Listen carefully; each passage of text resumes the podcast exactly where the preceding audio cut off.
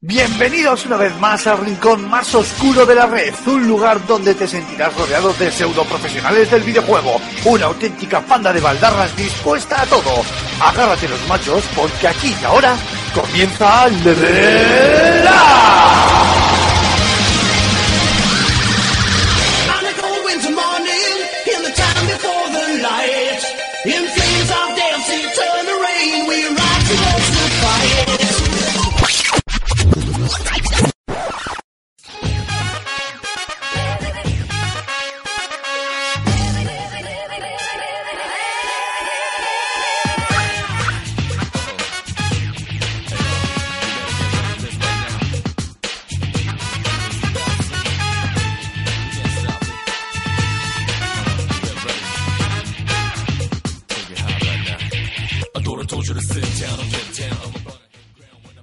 Muy buenas a todas y a todos, bienvenidos una vez más, una semana más a vuestro podcast de videojuegos favorito, Level Up. Después del parón de la semana pasada, seguimos eh, con las andadas y yo parece ser que allá al frente de forma oficial me han ascendido, me han ascendido y ahora en vez de galletas me van a pagar con chuches. Yo creo que es un avance. en realidad hemos castigado. Pero Sí, bueno, es está bien verdad. que lo veas como un ascenso. Es verdad, no, es que yo creo que hoy en día ascenso y castigo es más o menos lo mismo. Efectivamente, tío. cuando cobrando lo mismo. Efectivamente. Hoy estamos dos, aquí a pie del cañón. Eh, te presento ya directamente, ya que has hablado. Alfonso, hola, ¿qué tal? Pues muy bien, tío. Muchas ganas de, de pasarme por aquí, por, por Level Up. Eh, creo que va a ser este un formato que va a ser bastante habitual, el de el cara a cara, ya seamos tú y yo, o tú con otra persona, o quien sea, porque, pues bueno, cada vez se nos hace más complicado juntarnos el resto del equipo. Y cuando lo hagamos, macho, pues será una fiesta, pues prácticamente como Infinity War, ¿sabes? Prácticamente. Sí, será la. Bueno, aunque espero que no terminemos igual. Pero sí, sin soltar ningún spoiler. Pero sí que es verdad. Tú hace tiempo, por cierto, que no te, no te pasabas por aquí, ¿no? Pues yo creo que más de un mes, ¿eh? Un mes y algo fácilmente, tío, sin, sin pasarme por aquí, pero vamos, es que el programa de esta semana lo merece, sin ningún género de dudas. Así Sí, que he dicho, además tú- yo creo que tú eres el único que aún no ha hablado de God of War, así que aprovecharemos este programa para, para preguntarte tus opiniones. Pues sí, tienes mucha razón porque creo que los últimos dos podcasts han sido yo haciéndole entrevistas a Antonio Santo. Discutiendo prácticamente, ¿no? Pues sí, sí, prácticamente. Así que, bueno, la semana pasada no pudimos estar, que estuvimos ahí dándole, dándole soporte, apoyo a las calles. Efectivamente. Eh, Es, es el jueves, así que hoy volvemos con más ganas que nunca. Antes que nada, que luego Aymar me mata. El teléfono de contacto, bueno, el WhatsApp más bien, para que podáis mandarnos vuestros audios o vuestros comentarios. Eh, ojalá notas de voz únicamente. 635 14 43 66. Repito, 635 14 43 66. Y empezamos porque tenemos un programa cargadito de, de novedades. Hoy solo vamos a hablar de, de juegos, los juegos que serán y los juegos que fueron. Empezando por eh, Red Dead Redemption, eh, se ha filtrado hace poco un, eh, un, un tráiler in-game, al fin, y bueno, ciertas eh, noticias acerca del juego, así que comentaremos un poquito por encima. Luego tenemos Detroit Become Human, que creo que es el lanzamiento del mes, ¿no? Si no, si no me equivoco, imagino que te encargas tú, Alfonso, que tanto No. te gusta. No flipes, chaval. Sí. Y luego te preguntaremos eh, acerca de, de God of War, que, que, bueno, yo es que como, como no lo juego, ¿no? Lo, lo tenéis, yo creo, creo que lo tenéis toda la reacción excepto, excepto yo, así que bueno, yo os voy preguntando uno por uno a ver qué, qué os parece y más o menos me voy formando una opinión y espero que los oyentes hagan, hagan lo mismo. Luego pasaremos a la firma de José Carlos Castillo, que también hablará acerca de eh, Detroit. Y luego, para finalizar, tendremos mi sección favorita, que es la sección del oyente que viene, que viene cargadita. Así que, Ah, ok. si te parece, eh, unos minutitos y empezamos. Dale.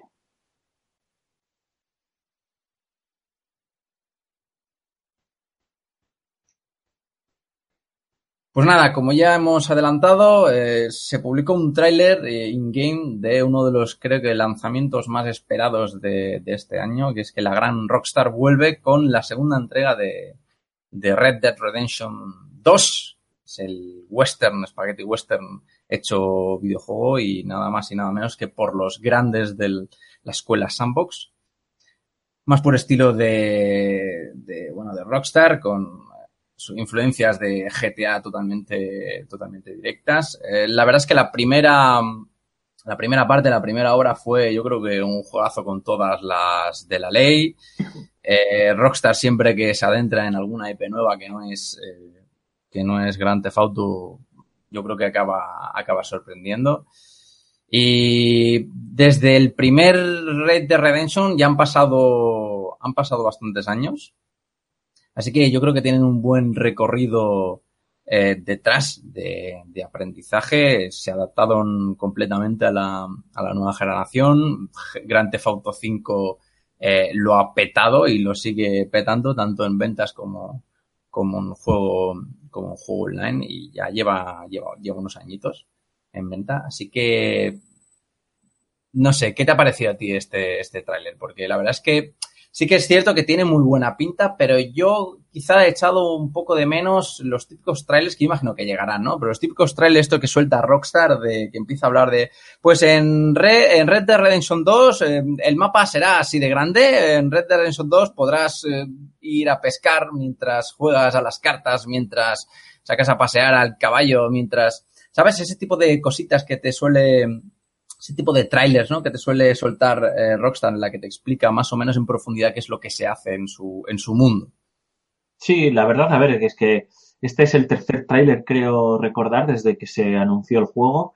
Eh, y está cumpliendo con su cometido, ¿no? Eh, de, de, ir presentándonos poco a poco la historia. Si mal no recuerdo, en el primer tráiler prácticamente era eh, un tráiler eh, en el que no veíamos a los personajes, veíamos un, el contexto, el universo, el sitio, la ambientación, por así decirlo. Ya en el segundo tráiler ya eh, vimos a, a, la banda de forajidos de, que serán protagonistas de esta obra y ya en este tráiler ya digamos que han terminado de desarrollarnos a todos los personajes, incluso, pues bueno, se ve que uno de los integrantes de esa banda va a ser ya confirmado John Marston, protagonista de la primera entrega, pero que también parece que ya está confirmado que no va a ser un personaje controlable. Nosotros vamos a controlar a Arthur, Arthur Morgan, un eh, nuevo integrante, bueno, un integrante más de, de, esta banda de forajidos. Y por lo que se ha podido leer en alguno de los avances, en el avance de los compañeros de Hobby Consolas, que creo que son los únicos eh, de España que han podido probar el juego, parece ser que ellos confirman, según lo que les ha dicho Rockstar, aunque ya sabemos que no te puedes fiar de nadie, que va a ser el único personaje controlable, ¿no? Ya veremos si, si luego hay algún tipo de guiño, algún tipo de sorpresa y en algún momento dado, pues también pasamos a controlar a, Marston, ¿no? Eh, todo se verá. Y este, este tráiler, como te decía, ejerce ya un poco de catalizador, ya te explica quiénes son los personajes, eh, quién es la banda, te da alguna pincelada eh, entre comillas de la historia, puedes eh, entender eh, quiénes son cada uno de los integrantes y yo creo que ya sí que le van a dejar para el futuro, eh, no sé si el E3, porque eh, Rockstar históricamente no se suele prodigar mucho por la Feria de Los Ángeles, pero yo entiendo que este año, o quiero entender que este año de una manera u otra estarán en alguna de las conferencias enseñando algo y ojalá pues se pueda ver algún gameplay. Eh, y si no, pues eh, habrá que esperar a que pase el E3, incluso nos acerquemos al verano para que, como tú decías, empiecen a sacar los típicos trailers periódicos de el universo de Red Dead Redemption y nos enseñen eh, pedacitos de, de, cositas que podemos ir, ir haciendo en, que podremos ir haciendo en el juego, ¿no? A mí, la verdad es que este tráiler me ha dejado abierto, o sea, es una auténtica sacada de chorra a nivel técnico, es una virguería, ¿no? Lo que han enseñado de los escenarios, la iluminación, eh, los entornos, no sé, o sea, es un, estamos todos en estos momentos recogiéndonos la mandíbula después de disfrutar del portento que es eh, God of War en, en, algunos sentidos y vienen estos señores y dicen, bueno, vale, pues sí, es, la gente de Santa Mónica ha hecho algo espectacular, pero es que mirad lo que estamos haciendo nosotros, sí. ¿no? Y es que es brutal. Eh. Le leía a Josep, a Josep María Sempere de Eurogamer en Twitter diciendo que va a ser una locura lo de este juego con el HDR y yo firmo debajo. O sea, yo sí que creo que, que lo que puede hacer este juego con la tecnología esta de la iluminación de alto rango, eh, Sí, la Scorpio. puede ser, sí, bueno, la eso, Scorpio, sí. lo que hará la Scorpio, la PlayStation Pro, bueno, sobre todo las televisiones, ¿no? Porque necesitas una Sí, televisión claro. primero que mueva todo esto, puede ser una locura, ¿no? Y joder, yo sí que en el fondo, muy en el fondo, estoy deseando que anuncien la versión de PC, ¿no? No sé por qué cojones, tío, no la, van a- no la anuncian si terminará saliendo, ¿sabes? Todos sabemos que tarde o temprano terminará saliendo. No sé por qué no lo hacen, pues habrá que esperar, porque yo me pillaré el juego para Play 4 Pro y si sale en PC me lo terminaré pillando posterior también para, para PC, ¿no? No sé la manía que le tiene que le tiene Rockstar a sacar los juegos en, en PC Sí. con el lanzamiento, sí, con- como lanzamiento global también para todas las plataformas. Yo imagino que, luego- que no sé, que les supondrá un retraso o algo para, para No sé, tío, porque luego es un completo éxito. Mira, GTA V, en PC es una auténtica locura, en GTA Online en PC sigue petándolo muy fuerte, entonces pues no lo sé, la verdad es que no lo entiendo. Yo me imagino que no, no, no tiene que ser una decisión completamente comercial, ¿eh? Y apostarán por las versiones de consolas y bueno, pues más tarde llegará, estoy seguro. Esta vez sí que sí que sí estoy seguro, viendo el éxito de GTA V, llegará esta versión para compatibles, ¿no? Es una pena que, que la gente que juega en PC se lo tenga exclusivamente en PC, se lo vaya a perder, pero bueno, también lo disfrutarán con todas las mejoras, con todos los parches, la típica edición GOTY y todo esto que, que terminarán sacando a, po- a posteriori con el, multi, el multijugador más pulido, porque este juego tendrá multiplayer también. Entonces, pues bueno, pues habrá, habrá que ver. Por el momento no se sabe mucho más. O sea, sí que es cierto que, como decía, la gente de hobby ha podido ir a Edimburgo a, a disfrutar de, de un avance eh, en exclusiva del juego de unos 40 minutos mm, y las sensaciones de, que se desprenden de su texto son muy positivas. Es decir, no solo a nivel de músculo, a nivel técnico, que no que faltaba menos. O sea, después de ver el de ver los trailers y de saber cómo se suele comportar Rockstar en este sentido, pues estaba fuera de toda duda, sino de cómo eh, Rockstar sigue evolucionando poco a poco eh, esta fórmula de los sandbox, gamberros, eh, a la que nos tienen acostumbrados, ¿no?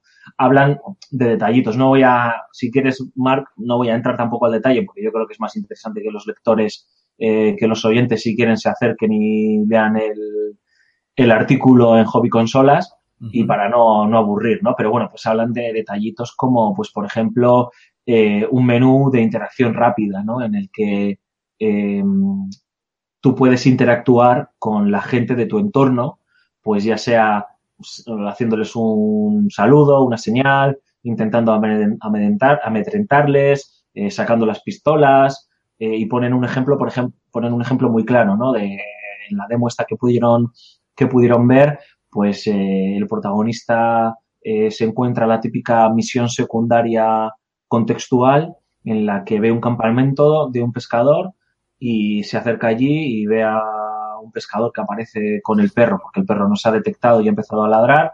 El tío está desarmado y el compañero de Hobby Consolas lo que decide es, en vez de sacar el arma para, para asustarle, pues eh, amedrentarle con gritos o lo que sea y el pescador pues le da el dinero y demás pues porque ve que eres un tipo rudo y un forajido, ¿no?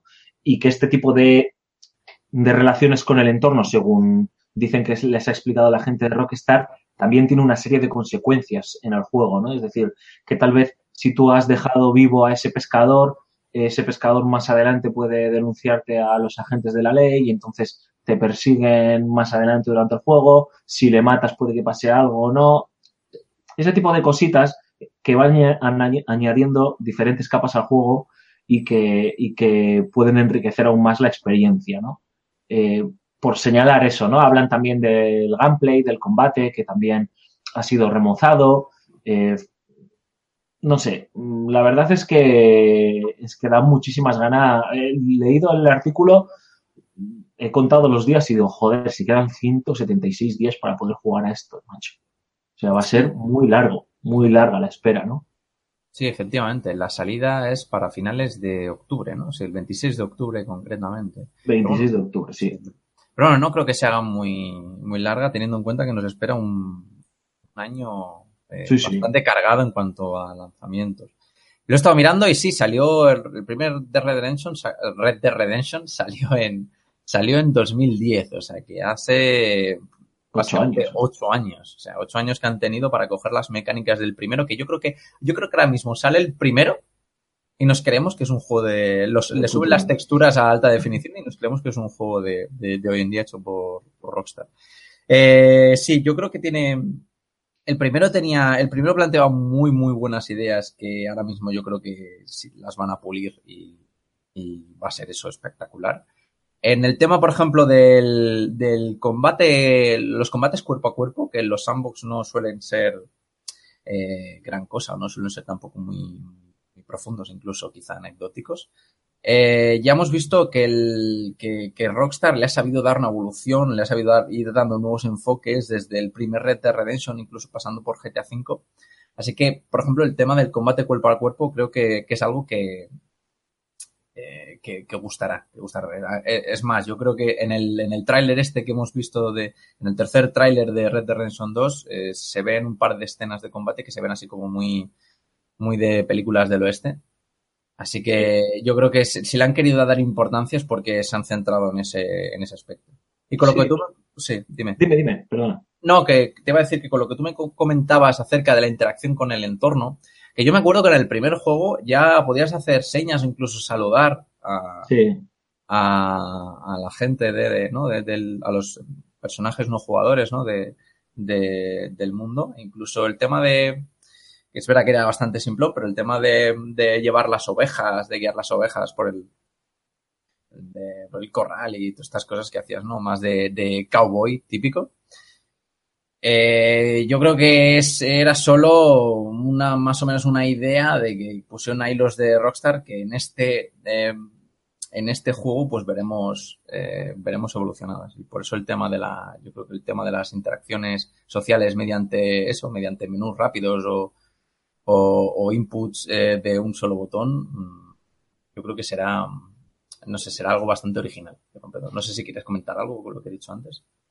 Ah, Yo creo que la calidad que atesoran los títulos de Rockstar están fuera de toda duda, ¿no? Entonces, al final, estos tíos tienen un crédito ganado que, que nadie, que nadie cuestiona.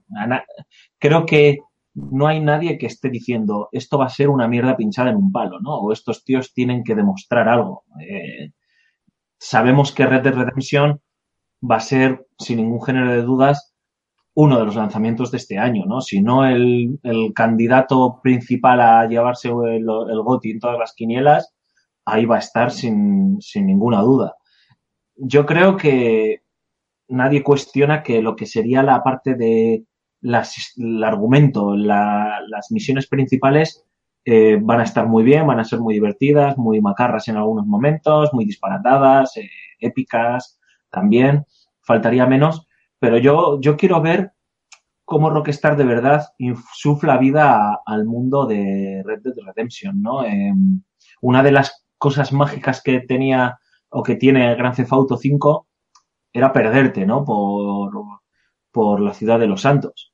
Coger el coche, tal, no sé qué, y perderte, ver cómo la, la ciudad seguía su curso, cómo ocurrían cosas en el universo, cómo te daba esa sensación de que había vida de verdad, ¿no? En el juego, eh, dentro de las limitaciones que puede tener eh, presentar el juego hoy día, ¿no?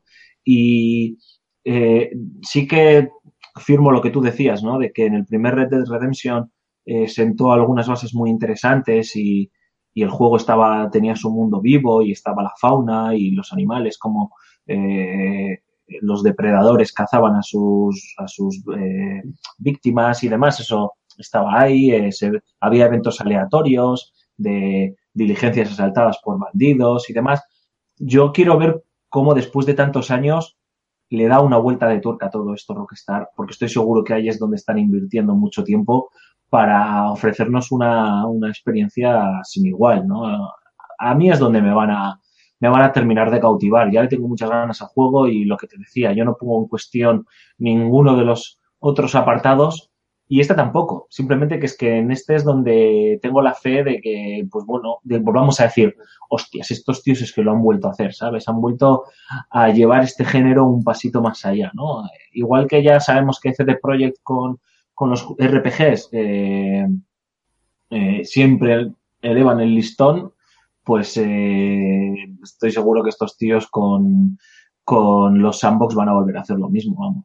Además que yo creo que hace falta un juego de Rockstar en esta generación, pero por muchas, por muchos motivos. Y uno de ellos es porque sentaron las bases con, yo creo que con el sandbox definitivo, lo que es el sandbox definitivo, que es eh, Grand Theft Auto 5.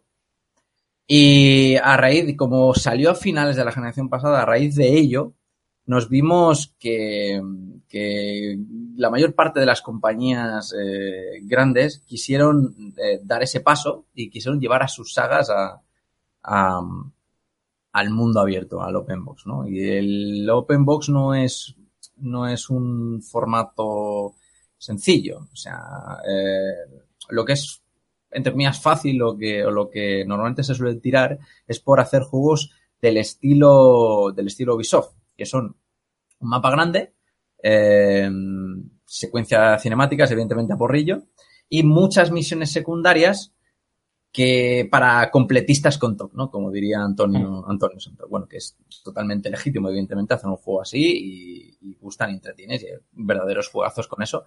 Pero lo que realmente cuesta y lo que realmente eh, se agradece es que se haga un sandbox que, que, no parezca un videojuego de estas características. Es decir, que parezca que más que tener que hacer mil millones de secundarias, que lo que tú dices, que te puedas perder y que sea un mundo vivo, que las misiones te aparezcan pero de la manera más natural posible. Como pasa, por ejemplo, con el primer Red Dead Redemption, que tú ibas a lo mejor tranquilamente cabalgando y te encontrabas a una eh, mujer que te pedía ayuda, ayuda, por favor, que se me ha estropeado la, la caravana. Y ibas a ayudarla y resulta que era una, una emboscada hecha por bandidos cosas así, ¿sabes? Que, sí. que, que, surgen de manera, que, se, que surgen de manera, de manera natural, ¿no? ¿Cómo llamas esto de narrativa emergente, no? La, la narrativa emergente, es decir, tenemos un ejemplo, entre comillas, claro, que siempre ponemos, tío, que es el de, el del Sombras de Mordor, que no tiene nada que ver, obviamente, la experiencia, pero sí por el sistema que crearon Nemesis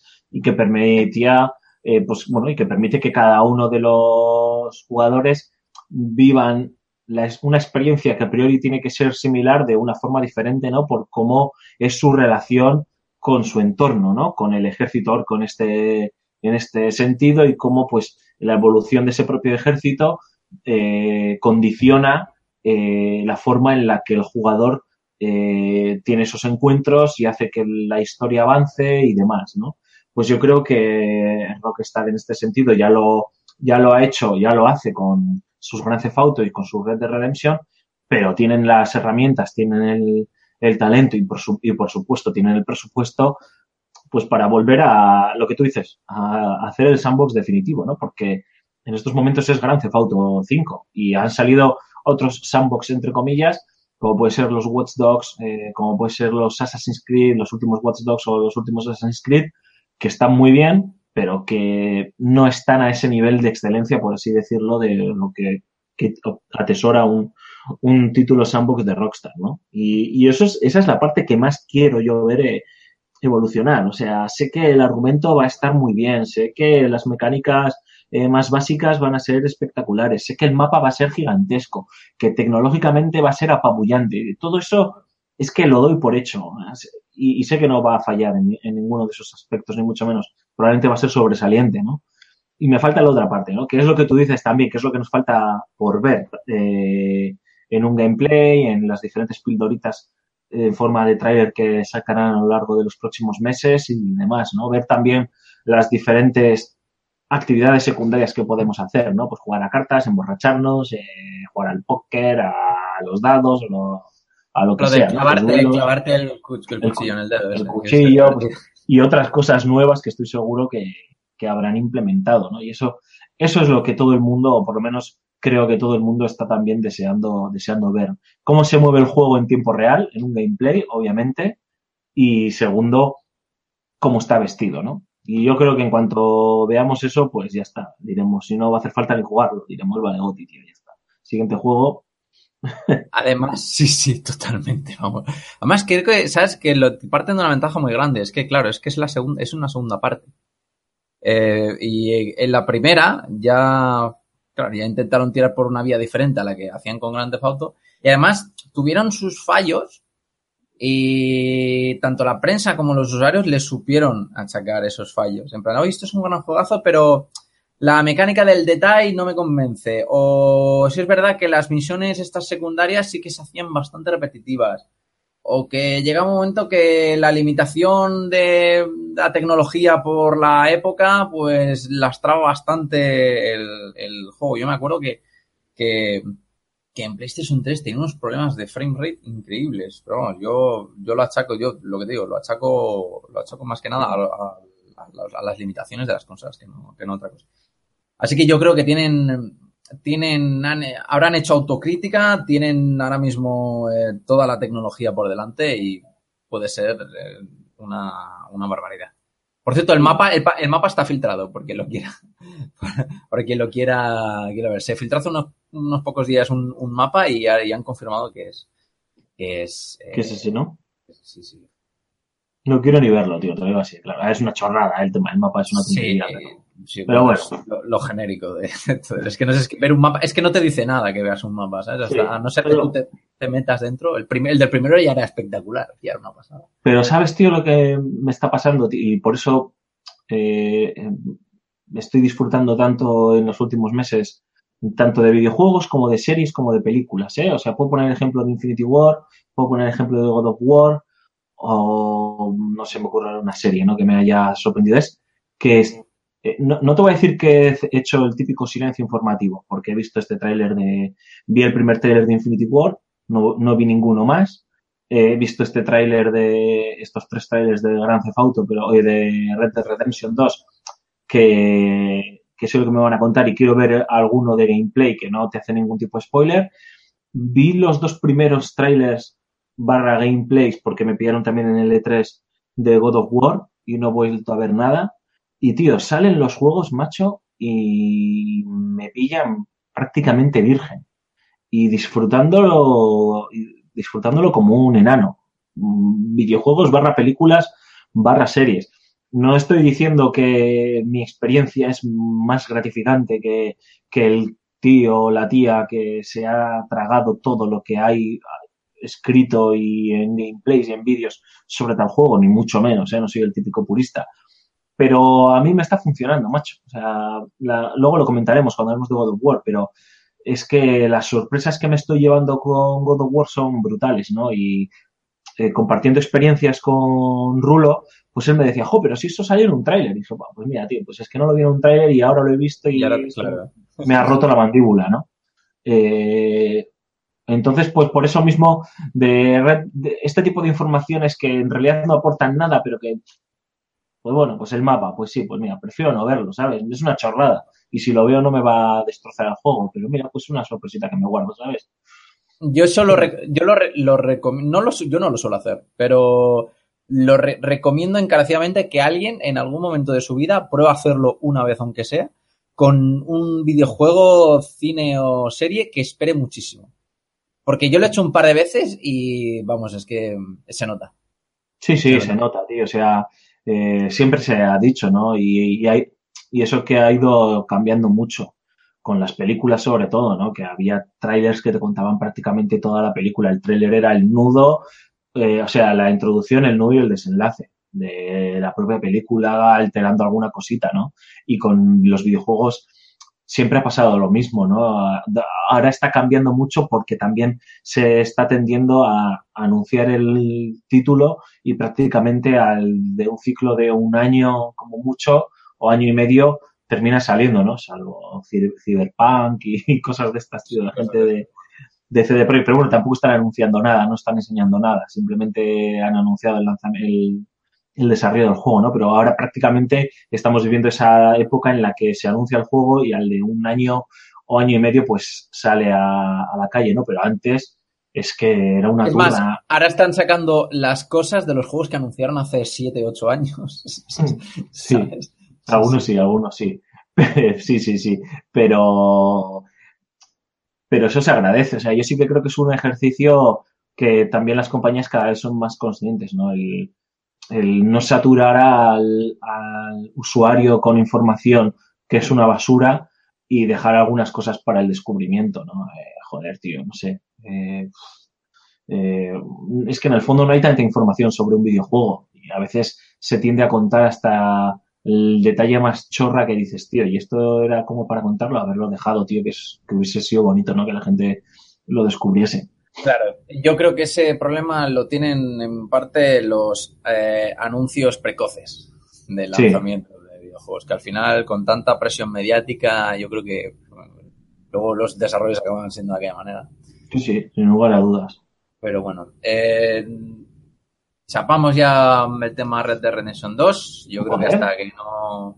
Yo creo que hasta después del E3 no, no volveremos a sacar el. el- Sí, el yo, tema. yo creo que vamos a ver algo de Red Dead Redemption en el E3, creo, ¿eh? Que luego, como digo, Rockstar no se prodiga mucho por esta feria, pero no sé, es- mm, es- las cosas están cambiando y también es probable que cambien en Rockstar, ¿no? Y a lo mejor, aunque sea veamos el primer gameplay, aunque sea cortito del juego allí en, en Los Ángeles, ojalá, ¿eh? Porque tengo muchas ganas. Claro, te hace un Square Enix, que es que no voy al E3, pero te saco un tráiler en medio del E3. O sea, Puede ser, por ejemplo. Sí, sí, o algo así, ¿sabes? Si no está en una conferencia, pero que aprovechen eh, el E3, porque todo el mundo está a tope con el evento y digan, venga, pues lanzamos otro tráiler con cinco minutos de gameplay, ¿sabes? Efectivamente. Vale, pues paramos eh, unos minutitos para refrescar nuestras gargantas y pasamos para el siguiente tema.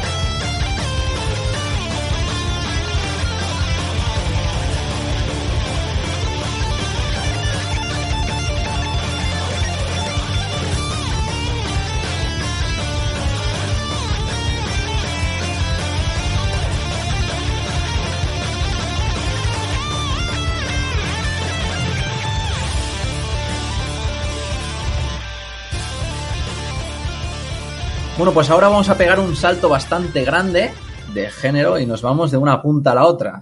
De lo que yo creo que es lo que se coincide como videojuego hoy en día, ¿no? Que es un mundo abierto, grande, increíble. Para una. para algo que no es tan videojuego, ¿no? O al menos no se planteó así, ¿no? Como es, es como la, la, la aventura interactiva o el cine interactivo, no me acuerdo cómo lo, cómo lo bautizó Ellen Page, en- Ellen Page, Dios mío, eh, David Cage. David Cage, es el, el apellido. Mm. David Cage en ese famoso trofeo de, de Heavy Rain, ¿no? Cuando te decía, cuando metías el disco en la, en la consola, lo ponías y te saltaba el primer trofeo y te decía gracias por apoyar la, el cine interactivo o la aventura interactiva. No jodas, no me eso, tío. Sí, sí, sí, yo me acuerdo porque es un momento que se me grabó en la cabeza en plan, de, Dios mío, el trofeo más absurdo de la historia. Hmm. Detroit Become Human, el corto de cara que se hizo se hizo realidad, se ha hecho videojuego, corto que salió antes incluso que, que Beyond Dos Almas. Sí, sí. Antes, antes que Billón dos almas, efectivamente. Por cierto, ahora tenemos que ver si realmente el corto no acaba siendo mejor que el videojuego. Espero que no. Eh, yo sé que tú no tienes mucha estima a David Cage. A mí, a mí sus juegos sí que me, sí que me gustaron, sé que no son la gran cosa, pero bueno, eh, a mí con que me pongan a Ellen Page ya me ganan. Y la verdad es que Heavy Rain, pues bueno, tuvo, tuvo No, a, mí- aquel- a- ver, ¿no? ya hemos hablado mucho de esto y no es por seguir extendiendo el chiste ni rayando a nuestros oyentes que ya nos conocen perfectamente. Si es que a mí, eh, hasta Heavy Rain, me gustaban más o menos las ideas de los juegos, entendiendo pues la flipada que se hizo en el último tercio con Fahrenheit. eh, y lo que pasó es que ya en, en Heavy Rain me jodió que me vacilase el juego al final del juego, ¿no? Porque es que te, es que el juego te vacila, ya lo hemos hablado mil veces. Directamente te toma como gilipollas. Sí, es una trampa. Cuando te hace la explicación final del propio juego, tú dices, tronco, es que me estás llamando imbécil. Porque es que no es que me estés enseñando algo que no he visto, es que me estás diciendo que algo que he controlado no ocurrió así porque no tienes otra forma de explicármelo y ala, venga, toma por saco. En realidad mm, me lo invento por arte de magia, un Deus Ex Máquina de, de manual y esto es así porque yo, mis, por mis santos cojones peludos, ¿no? Que diría el señor David Cage. Entonces, pues, pues eso ya me, me enfadó mucho con él y dije, mira, tío, oye, te vas con tu mierda de cine, te vas a otro lado. Y es cierto que, que ya fui un poco de lado a ver Beyond Busan y Beyond Busan Evil, Beyond Dos Almas. Evil. Ojalá. ojalá, ojalá. Y, y he intentado siempre ser muy objetivo ¿eh? con las obras de este hombre y Billón Dos Almas me parece un putruño galáctico. O sea, creo que, que, que fueron, han sido las ocho. Además me lo he pasado, porque es que hay una cosa tío, que me pasa, es que tengo que pasarme estas cosas, tío, ¿sabes? No sé por qué tengo que jugarlas de principio a fin. Así luego cuando rajo de ellas me siento como... Rajas bien, claro. Efectivamente, ¿no? Conocer Hostia, al enemigo. sí. es que, joder, cago en 10. Yo puedo hablar de Capital porque me lo he leído, ¿no? Que es mentira, ¿no? Pero es lo mismo, ¿no? Madre, qué valor hay que, que tener. O, o- o- o el Quijote, ¿no? Es que yo me he leído el Quijote, que no se lo he leído nadie, pero da igual, como todos, como Albert Rivera y Kant, ¿no? Pues lo mismo, tío.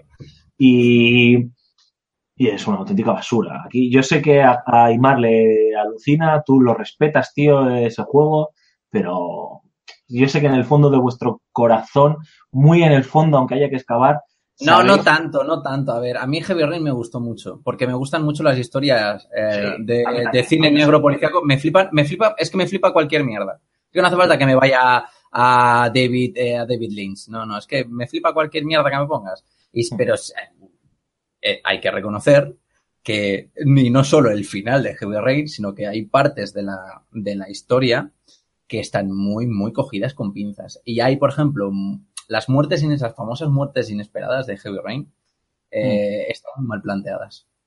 Sí, sí, a ver, pero mira, tío, todo eso yo creo que es perdonable. Dices, venga, vale, tío, pues un error de diseño, no has sabido cómo solucionarlo, me, ha- me has engañado, que por cierto, hago un pequeño inciso. Ha cambiado mucho, ¿eh? David Cage, ¿eh? Acuérdate, la brasa que daba con Heavy Rain, es que era una auténtica chapa. Continuamente teníamos verdad. declaraciones suyas, vídeos de él, esto es el futuro de los videojuegos, voy a cambiar eh, la industria del videojuego, bla, bla, bla, bla con Beyond Good and Evil, joder, Beyond Dos Almas vol- ya, bajó un poco el nivel, pero en este Detroit yo creo que todavía no le he visto el careto en ningún vídeo a este tío. Eh, tampoco, como os digo, tampoco le estoy siguiendo No, pero no, pero yo creo que eh, está siendo muy prudente a nivel mediático porque hubo un escándalo Eh, efectivamente. acoso sexual hace que comentamos aquí en este programa. Así que yo creo que lo que más le conviene es, es no, no asomar la nariz. Pero la patita. que- Bueno, que van a denunciar, por lo que parece van a denunciar a, a- ha dicho Quantic Dream, van a denunciar a los medios que publicaron eh, esas informaciones, ¿no? Que eso también tiene telita, ¿no? Lo que tendríais que hacer es investigar qué ha pasado y por qué se ha filtrado esa información en vez de perseguir al mensajero. Pero bueno, ya también sabemos cómo, cómo funciona en esta sociedad la, la gente, ¿no? Eh, no vamos a... Van a a utilizar el juego para, para pagarle el dinero de la denuncia. Efectivamente. No, entonces, sí, eh, yo, a ver, yo creo que por un lado eso está claro, es decir, como aparezca en medios me van a preguntar y demás, pero ni siquiera en trailers, ni, ni siquiera eh, es... El tío se ha prodigado porque yo creo que sabe que ha metido la gamba muchas veces, que el, el seudónimo o el sobrenombre de vendedor de burras o vendehumos eh, se lo ha ganado a pulso y en ese sentido, pues yo creo que ha dicho, mira, que sea mi juego el que hable. Y, hilando muy bien, tengo que decirte que, hostia, me ha sorprendido bastante la demo de, de Detroit, Become Human, porque no sé, si, no sé si te acuerdas que en el chat eh, que tenemos de, de FS Gamer y del Fan and Sirius, eh, comentaste, no sé si tú o, o Aymar, que ya estaba la, la demo del juego. Yo dije que no la tocaba ni con un palo, pero luego dije, uff, me puse el cuchillo entre los dientes. Me un ratito libre, ¿no? Sí, sí, dije, buah, voy, voy a ir a muerte a por, este, por esta demo ya directamente. Y no, no sé, tío, me ha sorprendido. O sea, para que tú no lo has podido jugar, ¿no? No, que va, que va. Para que te hagas la idea y para que se haga la idea eh, los oyentes que no han podido probar la demo, que no sé qué estáis haciendo, porque está de gratis, tío. O sea, bajárosla y, y probar, y probadla, de verdad. Cerrar el podcast, pones a jugar a... Después, después cerráis el podcast. Eh, digamos que el juego es eh, sigue mucho la- las dinámicas de los juegos de David Cage, ¿no? De pulsar botoncitos para hacer acciones contextuales, ¿no? Si quieres coger algo del suelo, arrastras eh, la palanca del joystick para adelante y entonces pues levantas eso y si lo arrastras para atrás eh, lo sueltas. Si haces un semicírculo, eh, pasas página, yo qué sé, ese tipo de cosas, ¿sabes? Ese tipo de acciones contextuales que, que según la teoría del propio Cage hace que te que tú te sientas más implicado con el juego, ¿no? Bueno, vale, pues venga, vale, te lo compro. Digamos que, que sigue ese tipo de, de, de dinámica jugable. Entonces, en ese sentido, nadie que no haya jugado nunca a un juego de, que haya jugado a algún juego de David Cage se va a sorprender. El que sea su primer contacto, pues le puede parecer al principio un poco extraño y tienes que andar mirando mucho los controles y demás, pero luego sí que es cierto que es bastante intuitivo, ¿no? En eso, en eso tiene, tiene razón y es una forma también de acercar el videojuego a, todo el mundo. Nos plantea una, una escena en la que nosotros eh, encarnamos a un androide que es un negociador y que entra en un piso en el que otro androide ha secuestrado a, a una niña, bueno, ha matado a, al padre de la niña, eh, la madre ha conseguido escapar, no sé si porque no estaba en ese momento en casa o por lo que sea, ha conseguido escapar y está la niña secuestrada, la tiene como rehén, ¿no? Entonces a ti te mandan como, como negociador para que pues eh, evites que, que la mate, porque están en un último piso, eh, arriba del todo y pues... Una demo está- que, por cierto, ya vimos en... Efectivamente, en sí. la presentación. Sí. Eso es, o sea que si alguien ha visto la presentación es la misma demo. para resumir. Y me ha gustado mucho, tío. Primero me ha gustado el doblaje, pero bueno, eso hay que decir que... En castellano. Sí, en el castellano. PlayStation siempre cuida mucho, cuida mucho los doblajes. Eh, Este, este tipo de títulos es fundamental porque al tener este cariz tan cinematográfico, hostias, no la puedes cagar ahí. Ah, por favor, eso sí que es, es clave, ¿no? Entonces, ahí me, digamos que no es que me haya sorprendido porque lo daba por hecho, pero me ha gustado, me ha gustado mucho. Sí, pero no se van a marcar un me estás, me estás llamando virreina, ¿no? No, eso no. No, no, no, no, no, no. Esto, estos tíos lo tienen, lo tienen, lo tienen completamente claro. O sea, yo creo que no, no recuerdo ningún juego de las últimas generaciones de PlayStation en el que el doblaje sea aberrante, ¿no? Ahora a lo mejor alguien me saca cantares, pero, pero Pero bueno, de triple A creo que no. de triple A. Bueno, luego hablaremos de God of War, que ahí sí que podemos hacer algún pequeño matiz. Uh, Eh, entonces, bueno, pues eh, es esa escena que todos habéis visto en trailers y en gameplays, porque lleva ya bastantes meses eh, circulando por internet. Y, em, y lo que de verdad me ha sorprendido es que cuando tú terminas de jugar la escena, em, el juego te muestra el, el árbol de decisiones que, que está en, el que está integrado en esa escena, ¿no? Y puedes ver las diferentes eh, caminos que tú has seguido y cómo te ha llevado a esa consecuencia.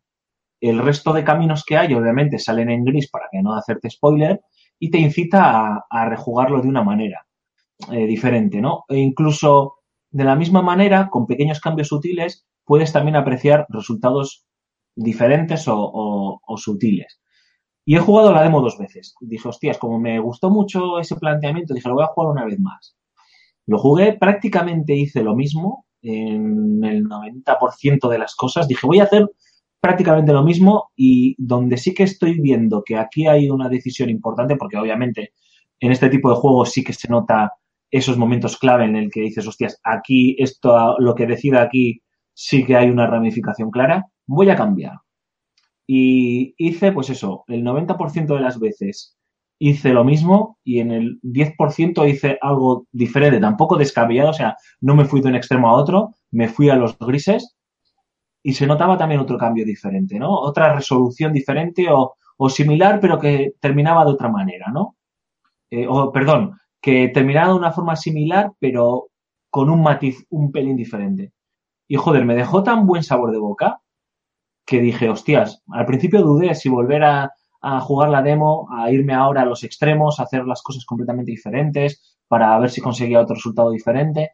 Y dije, no, tío, o sea, esto creo que me ha dado una razón de peso para esperar el juego y jugarlo con calma, experimentar cuando llegue el juego ya final eh, y poder ver si de verdad esto se mantiene en el tiempo, ¿no? No es solo una escena que te la has currado muy bien para enseñársela a la prensa en un primer instante y luego para lanzarla como demo para el gran público, eh, sino que de verdad, tío, aquí luego este tipo de detallitos se mantienen a lo largo de las 8 o 10 horas que dure el juego y además de verdad eh, eh, influyen, ¿no? En el desarrollo del mismo.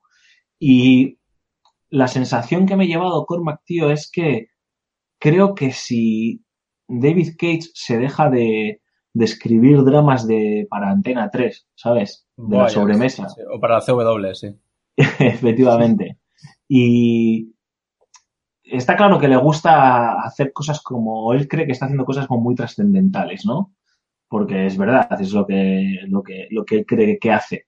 Y aquí, pues, quiere reflexionar sobre el tema del transhumanismo, quiere reflexionar sobre el tema de la evolución tecnológica y sobre si las inteligencias artificiales y las redes sociales, o sea, y, la, y los androides tienen sentimientos y demás, sobre eh, incluso el concepto de eh, revolución revisionista, etcétera, etcétera.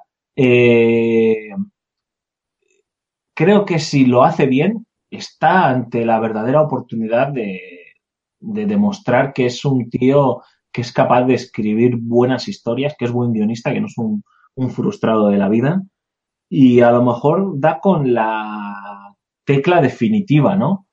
Eh, está claro que es un tío que tiene más eh, fans que detractores. Al César lo que es del César. A la gente le gusta lo que hace este tío y tiene crédito y PlayStation sigue apoyándole y le sigue dando pasta y sigue apostando por sus juegos.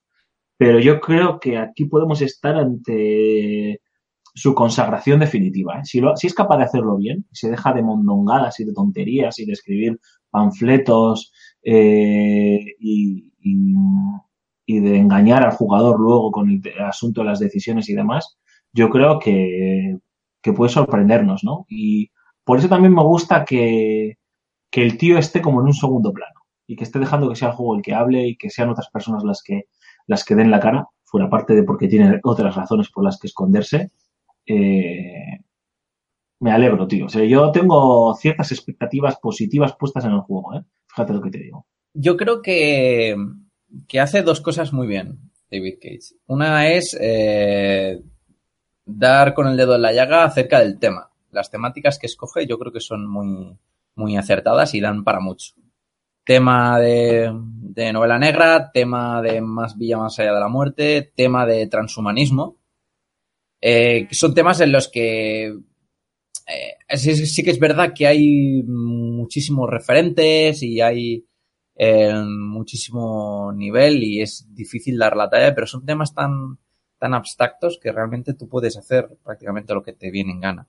Pero sí, al final, al final lo que pasó, lo que pasó, sobre todo, por ejemplo, con, con Beyond Two Souls, es que acabó siendo eso, acabó siendo una, una película de Antena 3 por la tarde. Sí, con unos actores de puñetera madre, tío, porque es verdad, Willem Dafoe y Ellen Page, eh, las pelis de sobremesa de Antena 3 no lo tienen, pero David Cage patina mucho. Cuando se pone excesivamente trascendental, eh, se, eh, se convierte en un tipo cursi sí. y cutre. ¿Sabes? cutres, ujú. Y, joder, si a mí me parece muy bien que el tío quiera tratar eh, según qué temas y quiera demostrar que en el videojuego también se puede reflexionar sobre según qué temas. Pero, hostias, es que Deus Ex ya reflexiona sobre, sobre estos temas. Hideo Kojima, a su manera, ha reflexionado sobre, sobre estos asuntos y otros. Y si te vas al cine, buf, lo tienes más difícil aún, ¿eh? Sí, sí. Entonces, eh, es un tío que a veces parece que vive, que es un maricomplejines, ¿sabes? Que vive con el complejo, sí, sí, tío, que vive con el complejo de estoy eh, desarrollando mi carrera en un arte menor y tengo que demostrar que esto también es como la literatura y como el cine, que tiene, eh, aborda eh, grandes temas, es muy sesudo, te toca la fibra y te hace reflexionar. Perfecto, tío. Eh, pero es que ya lo están haciendo otros. The Last of Us ya lo ha hecho también. Ha hablado de la paternidad a su manera. Eh, God of War también lo está haciendo, ¿no? Y Porque no- por eso mismo, porque no tienen, el pretensiones. porque tienen el videojuego en mente y no tienen otras artes. Es que eso, Claro. yo creo que es el mayor, el mayor lastre del desarrollo de videojuegos es que tengas en mente otros artes. Claro, entonces a mí me parece muy bien la concepción que tiene este buen hombre del videojuego y de cómo acercar el videojuego a las masas y demás, eh, haciéndolo eh, a un, un híbrido entre cine y videojuego, oye, me parece estupendo, ¿sabes? Me parece fantástico. Eh, y el tío se va a morir con sus ideas, que eso también es muy loable, ¿no? Pero se pierde, se pierde, siempre termina perdiéndose en, esa parte narrativa. Y aquí le he visto buen pulso, pero claro, es que te han, enseñado una escena y una escena muy bien trabajada puede ser maravillosa. Quiero ver cómo funciona el, en su conjunto, ¿no? El juego, ¿no? Si de verdad es capaz de mantener el ritmo, mantener el interés, si las Yo- decisiones tienen consecuencias de verdad, etcétera, etcétera. Yo, a mí me da un poquito de lástima ser tan pesimista, pero yo creo que no, no se va a arriesgar. No se va a arriesgar porque primero yo creo que no es la, la línea de pensamiento de este, de este estudio ni de este hombre. Y porque creo que eh, tiene un estilo de, de narrar historias tan, eh, tan cerrado, tan cerrado, de que se queda a lo mejor en lo humano, en lo quizá en lo existencial, en lo romántico, que se olvida de se olvida de lo material, se olvida de lo material y va a plantear un tema muy complicado y yo no sé si va a ser capaz de salir de ahí. Eh, porque no, no, no, no, no se va a marcar un, un Denis Ville, Villeneuve con, con lo de Blade Runner, ni muchísimo menos. Hmm. No, no, no, Eso- no. Y eso lo vamos a notar nosotros que, que- que conocemos más o menos el, el tema. Además, porque es que se está hablando de una. Está hablando de un concepto. Bueno, estaba intentando plantear un concepto revolucionario. ¿Sabes? Que habla de, de una clase a otra, de una raza a otra, de un, de unos seres a otros, en una, de, de- de llegar a un cambio en la sociedad. Y temo que se quede en el Black Mirror, Sí. en la crítica superficial. De que ah, las nuevas tecnologías son, son malas, nos vuelven menos humanos o, o algo así, ¿no? Para que me, para que me Sí. entiendas. O los androides también tienen sentimientos. Sí. Sí, no, a ver, es que- algo así. Cuando eso ya se hacía en el en a finales de los 70 y muchísimo mejor. tiene toda la pinta. Pero por eso digo que, joder, me ha gustado, me ha gustado lo que he visto, tío. Eh, Este, este bocado de nada, al final la demo creo que dura, si te pones a hacerlo a piñón, siete minutos, ¿eh? O sea, tampoco es que dure mucho más. Si te lo tomas con calma, se puede ir a los 20 fácilmente. Eh, y me ha gustado, tío. Ha sido un bocado de estos que, que lo pruebas y dices, joder, qué bueno estaba este pincho. Me comería un poquito más, ¿no? Y, y te da el miedo de decir, jo, es que si como más, luego a lo mejor me empacho y termino, y termino saturado de esto. Y ese es el miedo que tengo, ¿no? Porque sabemos de dónde viene este tío. Y sabemos cómo se suele poner y cómo suele solucionar las, los problemas cuando se enfrenta a ellos, las decisiones tramposas que suele aplicar tanto a nivel argumental como a nivel jugable y a nivel narrativo. Entonces, es- ahí es donde está mi miedo. Pero si de verdad, joder, todo el mundo madura y todo el mundo aprende de sus errores, si de verdad este tío lo ha hecho, este tío o su estudio, vamos, ¿eh? que no solo hay que, hay que focalizárselo a él, pero bueno, es el líder del estudio y siempre ha sido también como la cara visible de, de cada juego, pues si de verdad este tío ha aprendido, pues vamos a darle la oportunidad, ¿no? Yo lo que digo, eh, me ha dejado con ganas de más. Y- También crea, que perdón que te interrumpa, crea muy No. buenas atmósferas. Sí, Eso lo sabe sí. hacer muy bien. Eh, lo bueno que tiene es que su, no puedes. eh, Como ya, ya decíamos, esto era como, esto es completamente contrario a lo que hace, por ejemplo, Rockstar. Pero también en el sentido de que incluso los juegos de Rockstar te los puedes tomar medio a cachondeo. ¿No? ¿Qué pasa con los Grand Theft Auto? Que bueno, voy a hacer el loco. Aquí no. Aquí hay algo en, en los juegos, en la atmósfera, en cómo te lo plantea, que al- yo creo que al jugador le cuesta hacer el loco o no tomárselos en serio y no realmente sumergirte en la, en, en la situación que te Sabe leer, sabe, sabe leer muy bien el género en el que se está inspirando, ¿no? El que, o que está abrazando. Es decir, hostias, tú juegas Heavy Rain y Heavy Rain es una obra canónica de, de un thriller de, de suspense, ¿no? Eh, hostias, es que, es que tenía la lluvia incesante, el padre torturado, el niño desaparecido, el asesino en serie, o sea, lo tenía todo, ¿sabes? Muy bien escrito, tío. Eh, con Beyond Dos Almas, lo mismo. Eh, el problema es eso, que es que es lo que tú, esto que tú decías antes, que se queda en el Black Mirror, es decir, se queda en, se queda en lo que todo el mundo sabe ver de buenas a primeras y, en, y hace una muy buena copia, pero luego no sabe, una muy buena puesta en escena, por así decirlo, pero en mi opinión luego no sabe ir más allá o no sabe de verdad eh, aportar su puntito diferencial, ¿no? Su firma de autor. Yo no, yo no veo, vale, sí, su firma de autor puede estar ahí porque sus juegos o las mecánicas que plantea son las que son, pero características. no ves una firma especial o específica, ¿no? Que, que digas, joder, es que esto es un Claro, no de videojuegos". veremos un. Vale, no es Deus Ex, pero no me importa. Hmm. Porque lo ha hecho así de bien. Eso es lo que. Eso Eso, es. eso sería lo suyo. Eso sería lo suyo. Pero bueno, no sé. Eh, No sé, o sea, yo a- a- animo, eh, te animo a ti, que yo sé que tú ahora estás muy liado, pero bueno, que si tienes un rato, porque es una demo muy cortita, eh, o sea, son 20 minutos como mucho. Si, si tenéis tiempo, la gente quiere, está, tiene intriga, que aunque haya, incluso aunque haya visto el gameplay, que yo no me acordaba que lo vi, fíjate, ahora cuando lo has dicho es verdad, eh, que lo pruebe, eh, porque merece, merece muchísimo la pena, es muy recomendable. Pues muy bien. Eh, ¿Cuándo sale este juego, por cierto? Sale este Pues, mes, ¿no? Sale ahora este mes, tío, pero no sé si sale a finales, mira, te digo ahora, tío. Detroit Eh, Human, 25 de mayo. 25 de mayo, o sea, sale en nada, eh. 25 de mayo. En 22 días, tío, prácticamente está, está el Sí, juego en las calles. sí, está ahí enfrentándose con el remaster, ¿no? Del primer Dark Souls. creo. Sale cinco días antes de mi cumpleaños, así que sí, eh, para que lo sepa algunos. Sí, Ya sí, sabes lo que toca. Comprártelo. efectivamente. Vale, pues yo creo que mm, no tenemos nada más que decir, al menos nosotros, porque vamos a darle paso al gran José Carlos Castillo, que nos ha dejado sus impresiones acerca del juego. Vale. es el sabio de la casa, así que le dejamos hablar.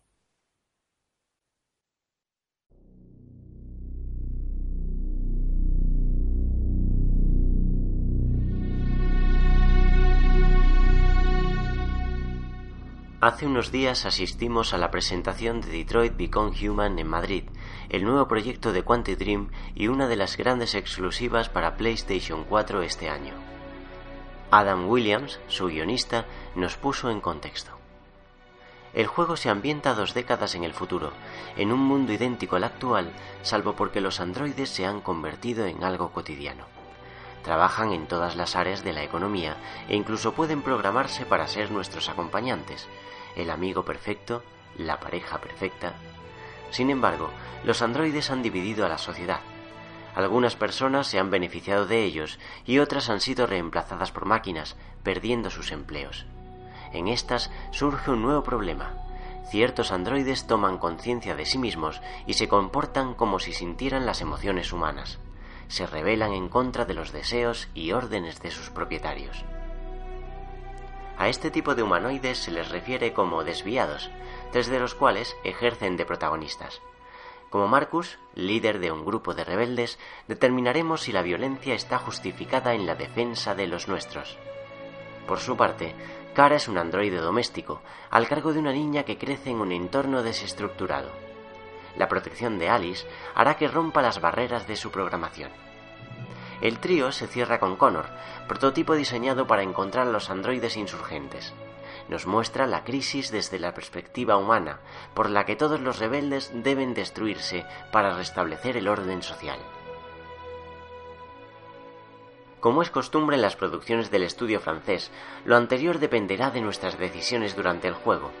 La historia se bifurca de formas impensables con cada pequeña interacción, lo que demostraron unas sesiones de prueba entre los 30 minutos y las 2 horas según el jugador. Al final de cada escena aparece un organigrama con nuestras decisiones y las posibilidades que hemos pasado por alto. Demuestra cómo el resultado es fruto de decisiones concretas, para que podamos entender las consecuencias de cada una. Contiene igualmente puntos de control, a los que volver para variar el curso de la historia. Dicha pantalla incentivará la rejugabilidad, pero también aportará más pistas de lo deseable a cierto segmento de jugadores acostumbrados a indagar por su cuenta. Detroit Become Human es fruto del trabajo de 180 personas durante cuatro años. Intervinieron más de 300 actores, a los que se capturó rostro y movimientos para obtener un catálogo de 37.000 animaciones. Además, en pos del tono cinematográfico inherente a Quantic Dream, se imitó la óptica y comportamiento de cámaras reales. Abundan los planos secuencia y cada protagonista cuenta con una fotografía y composiciones específicas. Entre las influencias del juego, Williams citó a Blade Runner, Asimov, H.G. Wells y Frankenstein, la historia de algo creado por el hombre que supera por mucho sus expectativas. Queríamos explorar qué significa ser humano y cuánto difiere de ser un androide, nos dijo.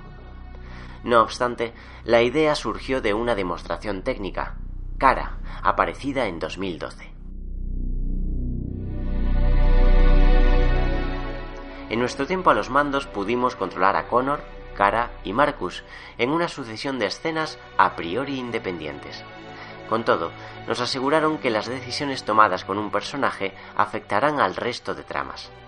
Si convences al mundo de que un androide tiene derechos, como Marcus, eso afectará a la historia de Cara y al propósito de Connor, que es destruir a los rebeldes. El primer segmento nos metió en la piel de este último, precisamente, y supuso el mejor ejemplo de cuanto Become Human tiene por ofrecer. Un androide ha tomado a una niña como rehén y amenaza con lanzarse al vacío desde una azotea. A partir de ahí podemos encararlo directamente o investigar el apartamento, donde yacen varios cadáveres. Dilucidar lo ocurrido desbloquea así diferentes opciones de conversación que incrementan nuestro porcentaje de éxito, un indicador en sí mismo. Los instantes de investigación recuerdan a lo visto en la trilogía Arkham, donde podemos avanzar y retroceder en la recreación virtual de un crimen, identificando pistas. Dar con todas impacta también en el porcentaje de acto completado, cada uno de los cuales se copa de tareas secundarias. A fin de cuentas, los instantes con Connor recuerdan a las mejores aventuras gráficas, sumadas a la tensión de elegir la respuesta adecuada en el momento justo que evite el peor de los desenlaces. Es ahí donde Cage sigue destacando por encima de otros narradores del videojuego, los segundos de incertidumbre antes de apretar el siguiente botón. El fragmento de cara nos dejó emociones a flor de piel, acompasadas por una banda sonora que sabe dar con la tecla, nunca mejor dicho, dado el predominio del piano. No obstante, achacamos el abuso de Quick Time Events y la ejecución de tareas especialmente monótonas, como fregar los platos o recoger la casa. Se justifican por contexto y ayudan a sumergirnos en la historia, pero no todos los usuarios las acogerán de buen grado. Algo parecido a las jornadas de carretilla elevadora en Shenmue.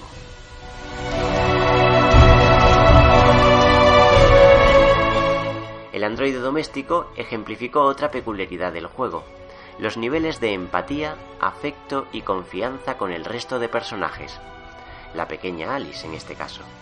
Elegir una u otra línea de diálogo cobra así mayor trascendencia, especialmente a largo plazo, cuando topamos con situaciones comprometidas y o determinantes. Marcus es quizás el protagonista más enigmático, quien salvaguarda a un artista en los últimos compases de su vida. Bajo su control descubrimos la importancia de escudriñar los escenarios en busca de contexto.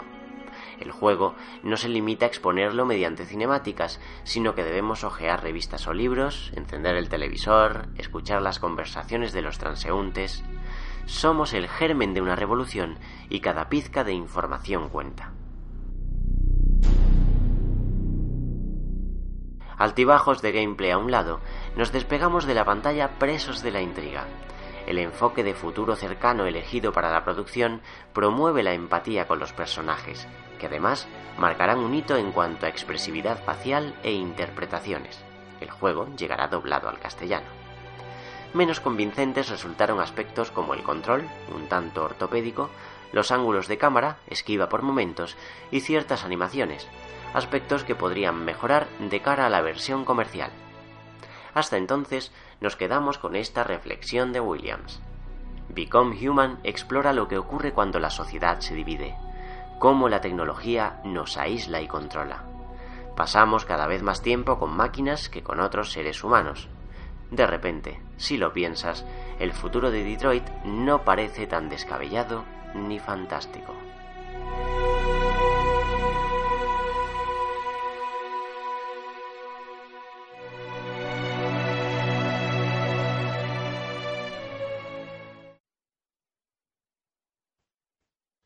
Pues nada, ahí queda clara la, la opinión de, de José Carlos Castillo y nada más que decir.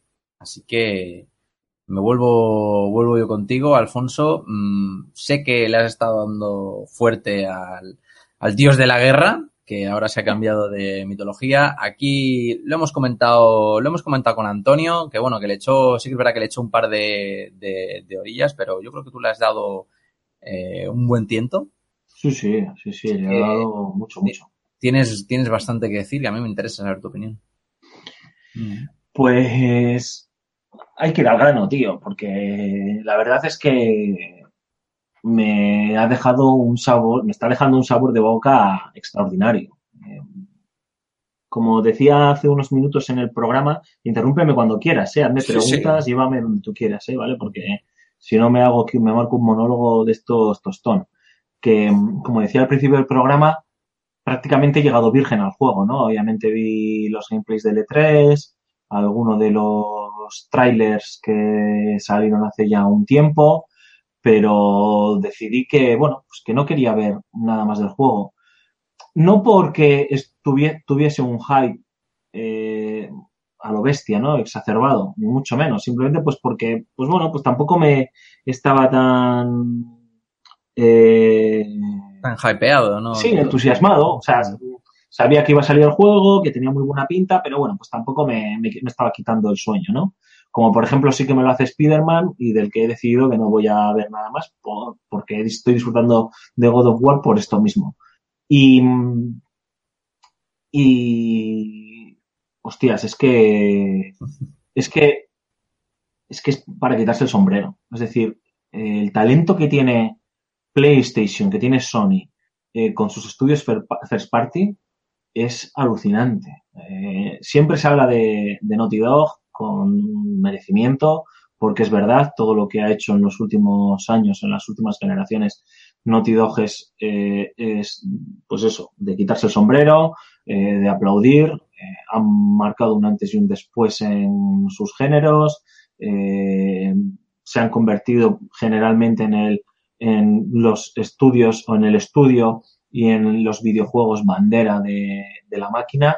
Y Santa Mónica siempre estaba ahí como, hostias, estos tíos que son muy talentosos, pero bueno, pues que les faltaba ese puntito eh, para, para sobresalir, ¿no? Y es que hay en algunos aspectos del juego que incluso eh, adelantan, ¿no? A, Naughty Dog, ¿no? Ya veremos luego, obviamente, cuando salga de Last of Us, si Naughty Dog vuelve en ese sentido a, demostrar el talento que tienen y que están por delante de Santa Mónica, pero hoy por hoy es que soy o sea, yo soy un directivo de PlayStation y es para estar tremendamente orgulloso, ¿no? Porque mm, hay un talento detrás alucinante, pero sobre todo se nota que, que hay una eh, no sé cómo sería la palabra, tío, editorial, hay una línea editorial, por así decirlo, muy clara, ¿no? De hacer productos muy bien trabajados, eh, con eh, muy técnico, cohesionados ¿no? Mm. no sé, o sea, es alucinante lo que hace este God of War, ¿no? Y sobre todo, lo comentaba el otro día eh, en el WhatsApp que tenemos, ¿no? Eh, me encanta porque según van pasando las horas, el juego sigue agregando capas a, la jugabilidad, a la narrativa, a los personajes, a, a todo, ¿no? Es decir, no, no es el típico juego que en las cinco primeras horas ya lo has visto todo, ya lo tienes todo y lo único con lo que te tiene que sorprender es con eh, cómo evolucionan los personajes o el giro tal en el argumento, ¿no? Sino que cuando crees que ya estás, has dominado el juego, de repente, toma, ahora te voy a sorprender con un giro a nivel jugable que obviamente no se puede explicar o no puedo entrar en detalle porque se consideraría también un spoiler y no me gustaría destripárselo a la gente, eh, que a lo mejor ya se había explicado en algún tráiler, ojo, ¿eh? pero para mí, vamos, ha sido toda una sorpresa y no por si acaso no quiero caer en ningún tipo de trampa y, y dices, hostia, tío, joder, si llevo, no sé decirte, tío, 14 horas de juego y ahora me vienes con esto, que parece que tengo que volver a emprender a jugar, ¿sabes? Y dices, ¡buah! Brutal, ¿no? Luego es un juego que está súper bien medido, que es hijo de su tiempo, ¿no? Porque eh, los primeros God of War eh, eran también eh, hijos de, de su De su tiempo. tiempo, sí, sí. De hecho, incluso sentaron las bases, ¿no? De lo que era el nuevo hack and slash, por así decirlo, ¿no? Sería ese el, el género en el que se podía encuadrar, ¿no, Cormac? Que siempre me Sí, lío sí, el- mucho. el- ¿no? el- sí, efectivamente, el hack and slash. Eh, Lo que tú dices, eran juegos asentados a su tiempo porque PlayStation, bueno, época de PlayStation 2 y no, no tanto la primera Xbox. Pero sí que es verdad que el género triunfaba bastante. Y tenías por un lado, por ejemplo, los de Mal Cry, que eran más orientados a la Sí. japonesa. Y luego tenía God of War, que fue como, sí, lo que tú dices, asentar las bases, pero de una manera, y de lo que luego muchos juegos beberían. Sin, sin lugar a dudas, ¿no? Y, y este se nota que es heredero de, de otra forma de concebir este tipo de juegos, ¿no? ¿Por qué? Pues porque por un lado es que es este es el típico eh, chucho callejero que es un hijo de mil padres, ¿sabes? Que dices, tío, ¿tú de qué raza eres, no? pues esto es lo mismo, porque, a ver, obviamente sigue siendo un God of War. Pero me acuerdo que incluso en, level, en anteriores Level Up comentábamos que era el God of War que menos olía a un God of War, ¿sabes? Que había gente incluso que cuando presentaron el primer gameplay, eh, que sale Kratos con Atreus y se enfrentan contra un ogro gigante, un, ogro que tiene un- no sé si tenía un árbol o no sé qué cojones tenía y demás, Un la cacho gente de, sí, un cacho de Sí. muralla. de muralla o algo, la gente lo veía y decía, hostias, esto es un espectáculo alucinante, pero eh, ¿dónde está aquí la chicha de God of War, no? Eh, ¿Por qué no lleva las, las espadas del caos y lleva el hacha y todo esto, no? Lleva un niño. Lleva un puto niño, es verdad, ¿no? Es verdad, efectivamente, ¿no? ¿Por qué cojones llevas un niño? Pero si Kratos odia, odia al género humano, a los dioses, ¿no? Entonces, eh, es que, volviendo, ¿no? a Lo que decía, es, es, es- hijo de su tiempo y es un, es un hijo de miles de padres. Porque, claro, en, todo este, en, en todos estos años, desde el último God of War, hemos visto el auge de los Dark Souls. No estoy diciendo que este juego sea un Dark Souls, El Dark Souls de los God of War. pero bebe, bebe bastante, de hecho, ¿no? Y de, eh, en sus dificultades más altas y sin el HUD ni ningún tipo de ayudas, hostias, en el tutorial mueres muchas veces. Yo, de hecho, bajé al final la dificultad a la, a la anterior, a la más difícil, porque dije, tío, ¿qué cojones es esta mierda, macho? O sea, que yo no estoy jugando a un Dark Souls, quiero jugar a un God of War, ¿no? Eh, es hijo de los sandbox que hablábamos antes. no es un sandbox, pero te plantea un mundo lo suficientemente abierto y hay en un momento dado de la historia, cuando ya has pasado el prólogo, en el que se te abre el mundo y, bueno, el prólogo y las primeras misiones, no, no sabría decirte cuántas horas, a lo mejor dos, tres horas de juego, se te abre ya el mundo completamente y puedes eh, Pasearte. ¿no? a moverte por él, voy a ir aquí, voy a ir a este otro lado, con una, con la profundidad que se le puede exigir a este tipo de juegos. O sea, obviamente no te esperes un Grand Theft Auto o un Watch Dogs o un Assassin's Creed, porque no lo quieres. Lo único que quieres es darte sensación de magnitud, de amplitud y de épica, ¿no? Y, y- y lo tienes, pues, dándote esa libertad de movimientos. También es hijo de, de los RPGs, ¿no? Es hijo de, de Witcher, porque hay misiones secundarias y, y- y que no son misiones cutres, que alguna la hay, sino que son misiones que incluso son misiones secundarias que se van desarrollando con submisiones, ¿no? Y que al final son ABC, es vete a este sitio, haz esta cosa y obtienes esta recompensa, pero con su propio trasfondo, con su propia historia, que hacen crecer y evolucionar a los personajes, la propia relación entre Kratos y Atreus, ¿no? Que son opcionales, puedes no hacerlas y no pasa nada, eh, pero están ahí, ¿no? Y, y has sabido coger todo esto, tío, junto con el buen hacer, pues, del, del know-how, ¿no? Entiendo que al final, entre los propios estudios internos de PlayStation, compartirán información, se, se habrá un, habrá un, habrá un flujo de comunicación, obviamente, que les permite enriquecerse, ¿no? Y se nota, ¿no? Se nota la influencia de Last of Us y de Naughty Dog, se nota. Sí, está viendo una, minutos. está viendo una, como tú decías, una línea editorial bastante clara con según qué triple A, sobre todo los Sí. de Sony, que, que, que se parecen bastante los juegos. O sea, no se parecen en el más sentido, en plan, ah, esto es una copia de esto, sino, no son juegos igu- iguales, evidentemente, no son juegos que, que son juegos de, de- de géneros diferentes, de mecánicas diferentes, de ideas base diferentes, pero se nota que hay una, una, una línea editorial en cuanto a cómo hacer ciertos diseños o cómo enfocar la acción o de, de gran cuidado técnico, ¿no? Sí, los valores de producción. Los valores de producción, ¿no? Como pueden ser, por ejemplo, Horizon Zero Dawn, con Last of Us, con este último God of War, Sí, con sí. incluso Tomb Raider, ¿no? Que, que dices tú, re- realmente parece que, los videojuegos los están enfocando a, a líneas concretas, ¿no? Están cogiendo cositas concretas y las están compartiendo entre todos los, Sí, tío, es, los es- juegos. Es una cosa curiosa. es como, pues ahora que estamos todos muy emocionados con Infinity War, ¿no? Es como la línea que ha, que ha tomado Marvel de todas sus películas, tienen estos estándares de calidad y, y tú sabes que a lo mejor pues no te gusta una mierda Ant-Man como superhéroe, pero vas a ir al cine a verla, primero porque sabes que es importante que la veas, porque te va a contar algo que va a terminar confluyendo en lo que confluye pues ahora Infinity War, sino también porque sabes que vas a ver una pizza de entretenimiento o, eh, so- no sé si sobresaliente, pero de, Que va a tener unos mínimos, sí. de calidad mínimos, ¿no? Porque son los estándares de calidad de, de Marvel y de Disney, ¿no? Pues aquí se nota que PlayStation en los últimos años o desde el final de la anterior generación y esta generación, pues ha decidido que, que su catálogo propio tiene que tener ciertos estándares de calidad mínimos y, y, y de ahí todo es crecer, ¿no? Y eso está muy bien, tío, porque, porque es que el, el, el usuario, el consumidor final sabe a lo que se enfrenta, ¿no? Dice, hostias, yo sé que, es, que esto va a ser, por lo menos va a tener esta calidad, ¿no? Luego ya veremos si es mejor o peor, si te gusta más o menos, porque al final todo es completamente subjetivo. Y, y con God of War se nota que, que esa línea está cuajando y que funciona muy bien, ¿no?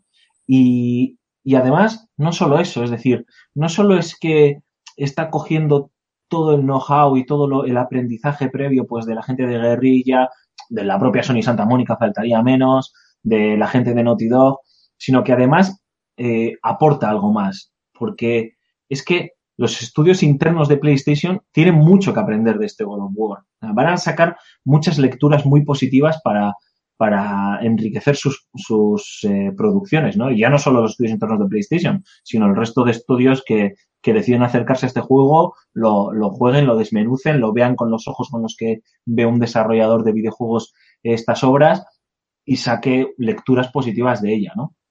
Y entonces, a mí me gusta porque, como decíamos, es como meterlo en una coctelera, cogiéndolo con pinzas, ¿eh? un Dark Souls, un sandbox y un RPG rollo de Witcher y lo agitas, le metes a Kratos enfadado con un niño, eh, mitología nórdica y dices, voilà. Y metes un Devil May Cry también, entre comillas, y dices, voilà, aquí está. Y con un poquito de Dark Souls, ¿no?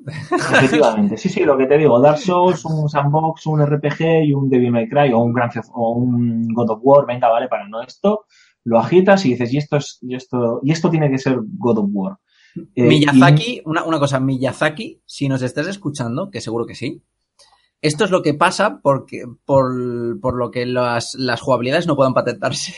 Que ahora todo el mundo se parece a ti. Efectivamente. A ver, obviamente no es, o sea, el que, el que sea un fan loco de los God of War no se va a encontrar un God of War ni mucho menos. O sea, no tiene esta vocación al juego, pero, Pero le hacía falta. pero le hacía falta, efectivamente, ¿no? Porque eh, sigue teniendo esa vertiente arcade, ¿no? Venga, vamos a empezar a hablar de la parte, de la parte jugable, ¿no? Eh, sigue teniendo esa, los combates siguen teniendo esa vertiente arcade, pero son más pausados, tienes que entender muy bien las rutinas de los enemigos, eh, saber jugar con, con la cámara, saber jugar con los tiempos, eh, jugar con los recursos. Si juegas con el HUD desactivado, pues te pierdes las ayudas, digamos, más visuales de la barra de vida y de estamina que tienes, de la barra de vida de los enemigos y demás, pero el juego te da esa información también. Es decir, cuando te queda muy pocos golpes de vida, pues eh, la, la- la pantalla empieza a parpadear en rojo. dices, hostias, ya puede salirme algo de, de salud porque si no voy a morir, ¿no? Eh, cuando los enemigos están noqueados, pues eh, tienen, tienen un tipo de, de, de haz de luz diferente sobre sus cabezas. Eh, cuando van a hacer un ataque fuerte o un ataque rápido o lo que sea, se comportan de una manera o de otra. No necesitas tener HUD para tener esa información porque el propio juego contextualmente te la está contando, ¿no? Y si tú eres los, es que no hace falta ni ser avispado, es decir, simplemente con jugar al juego lo ves, ¿no?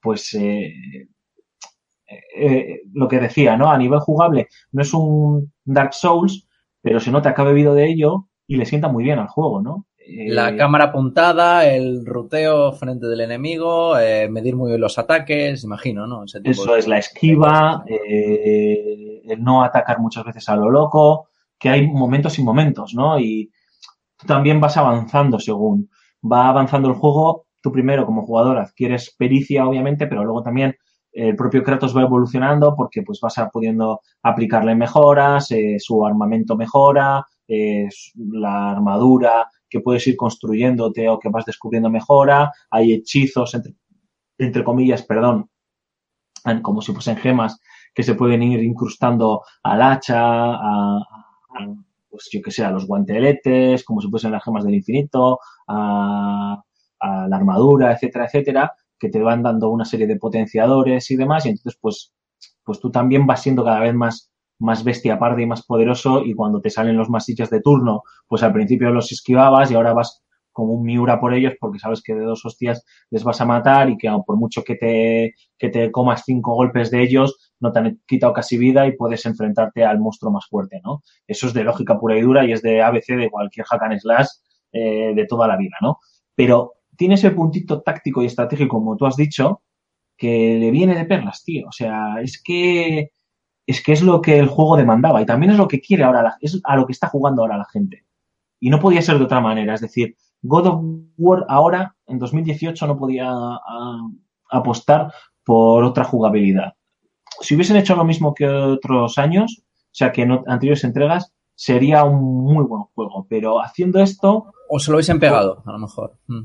sí, o- sí, bueno, mm, yo es que siempre intento ser más positivo, ¿no? Como la extension, como la extension. Que ya... eh, hubiese contentado a la gente, ¿no? Pero aquí te sorprende y demuestra que Cory Bar, eh, Bar- Barlog, Barlog, ¿no? No, Barlog, sí. Barlog, Barlog, Barlog, bueno, Balrog para los amigos, eh, ha sabido, hostias, está puesto al día, ha sabido leer en qué momento nos encontramos, qué es lo que demanda la gente y, y lo han plasmado, ¿no?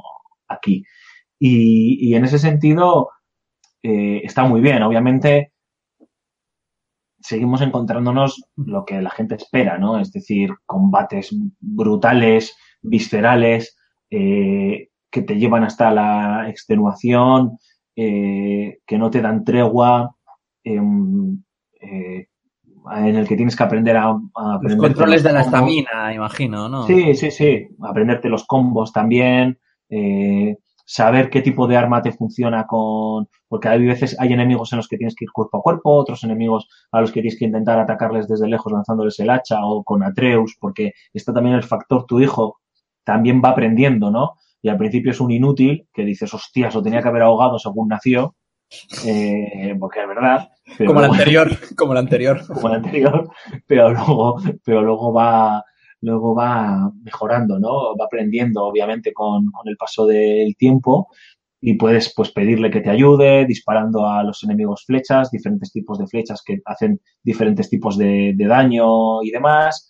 Eh, eh, incluso el, eh, Atreus se termina anticipando y, se y puede atacar cuerpo a cuerpo a enemigos o, o agarrarlos para que dejarlos inmovilizados durante un- unos pequeños segundos y tú puedas acercarte a ellos si, si te da tiempo. Termina incluso, te puedes ir mejorando el equipamiento, el equipo de Atreus, ya sea su armadura y su arco, y te da ciertos beneficios también a ti como Kratos. Está muy bien porque tiene ese componente rolero, entre comillas, eh, que le da otra capa de complejidad al juego sin perder la esencia, ¿no? Y, y eso mola. Obviamente tenemos eh, las típicas fases, entre comillas, de escalada, que no son muchas. O sea, no es que sean muchas, son, están ahí, escalas esta pared, pegas dos saltitos muy sencillitos y ya está. El juego, el juego no va de eso. Y, y, las, y los enfrentamientos contra los bosses finales, ¿no? Que siempre ha sido eh, el plato fuerte de God of War porque... Evitando los QTEs. Sí, no hay, no hay prácticamente QTEs, es decir, aquí es machacarles, machacarles, machacarles, esquivar sus rutinas, esquivar las oleadas de enemigos que aparecen, machacarles y machacarles y machacarles. En cuanto los dejas ya caos, ejecutas el combo y se, se abre una cinemática brutal de estas que dices, hostias, bueno, no es que se abra una cinemática, es que como ya sabéis el juego está como si fuese en un plano secuencia y entonces te pega un salto en el que no ves el corte, eh, se ejecuta la ejecución brutal de Kratos y vuelves otra vez al juego sin notar otra vez el paso ni el corte, ¿no? Que eso también es, luego lo hablaremos, que es una, es una virguería brutal del, No sé- del propio sí. juego. No sé si te has fijado, antes que comentamos el tema de los, de los hack and slash, que yo creo que es un género que ha, ha variado mucho en, en, estos, en estos últimos años. Más que nada porque los que son los dos eh, juegos que asentaron las bases, que fueron Devil May Cry y, y, y God of War, que, el- que hemos comentado antes, los dos han sufrido mm, eh, remodelaciones. Hmm. Los dos han tenido que cambiar para, para, para adaptarse a los, a los nuevos tiempos y yo creo que una saga, que una saga como God of War eh, lo, lo viva, yo creo que es bueno. Es bueno porque a fin de cuentas es una saga que, que- que tiene muchísimo potencial y que no se ha quedado, no se ha quedado, no se ha querido... No se ha Viviendo de quedado- rentas, sí. tío. Sí, efectivamente. Podían vivir perfectamente de rentas. Eh, anunciaron un nuevo God of War, todo el mundo estaba aplaudiendo con las orejas, iba a salir, iba a vender una barbaridad, pero es que lo comentábamos antes, ha vendido en tres días tres- 3,1 millones de copias a nivel mundial. O sea, ¿por qué? Porque es un juego buenísimo, porque lo que hace es espectacular y permite que se corra el boca a boca y que todo el mundo que tiene una Play 4 por narices tiene que tener este juego, ¿no? Si fuese, si hubiese sido otro, otro God of War, pues a lo mejor estábamos ante un producto notable o incluso sobresaliente, pero, pero bueno, que dice Para los más fans. Más de lo mismo. en, en el en- con la mitología nórdica, ¿no? No he querido hablar del argumento porque No, del argumento no, pero te quiero preguntar una cosilla sí, que lo hablamos con Antonio hace un par de semanas, pero que me parece, me parece importante a tratar porque, claro, eh, nosotros hablamos de que ha habido un, un cambio de paradigma en, los argument- en el argumento del videojuego, para resumirlo mucho, en el que, por ejemplo, eh, los juegos de God of War antes eran el Kratos más brutal, más violento, más menos maduro, por así decirlo, porque a fin de cuentas eran juegos eh, mata-mata que únicamente se, se- eh, el, la- el argumento de Kratos se centraba en que, bueno, que se tiene que asesinar a todos los dioses. Era algo que realmente no es realista, no, no te lo puedes tomar en serio, entre comillas. Y ahora ha dado un cambio, ¿no? Y parece que, que que todos los videojuegos van, toda esta línea editorial de Sony va por ahí, de eh, ofrecer argumentos maduros, ¿no? Un, un poco incluso más humanos, más, más realistas, ¿no? Para plantarle la cara al cine. Y en esto se ve eh, con el tema de la paternidad. O sea, porque ahora mismo a Kratos, de ser el eh, matador de dioses, eh, le han puesto un hijo, ahora tiene una responsabilidad, ya, ya no, no se lo ha cargado como antes, está, está aún eh, vivo, al menos lo que, lo, lo que yo sé. ¿Y qué tal le ha sentado este cambio a Kratos? Porque yo el mejor ejemplo que tengo de paternidad en los videojuegos, que creo que creo que, creo que nada lo va, lo va a superar, o nada al menos por el momento va a llegar a esas cotas de calidad argumental y emocional, porque bueno, el tema de la, de la paternidad tienes que tienes que tienes que entrar en tema de emociones y tienes que emocionar a los jugadores de las sofás, la, Sí. la primera parte. ¿Qué, ¿Qué ocurre con esto? ¿Llega al mismo, llega al mismo nivel?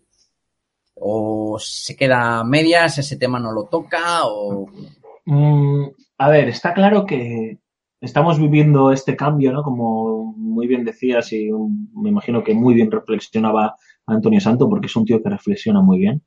Eh, porque también yo creo que, no sé si lo dijisteis o no sé si tú lo entiendes así, que es lo que están demandando también los jugadores, ¿no? Es decir, los Sí. jugadores de los God of War originales han crecido también y han evolucionado y tienen sus familias y tienen otras inquietudes y observan el mundo de otra manera.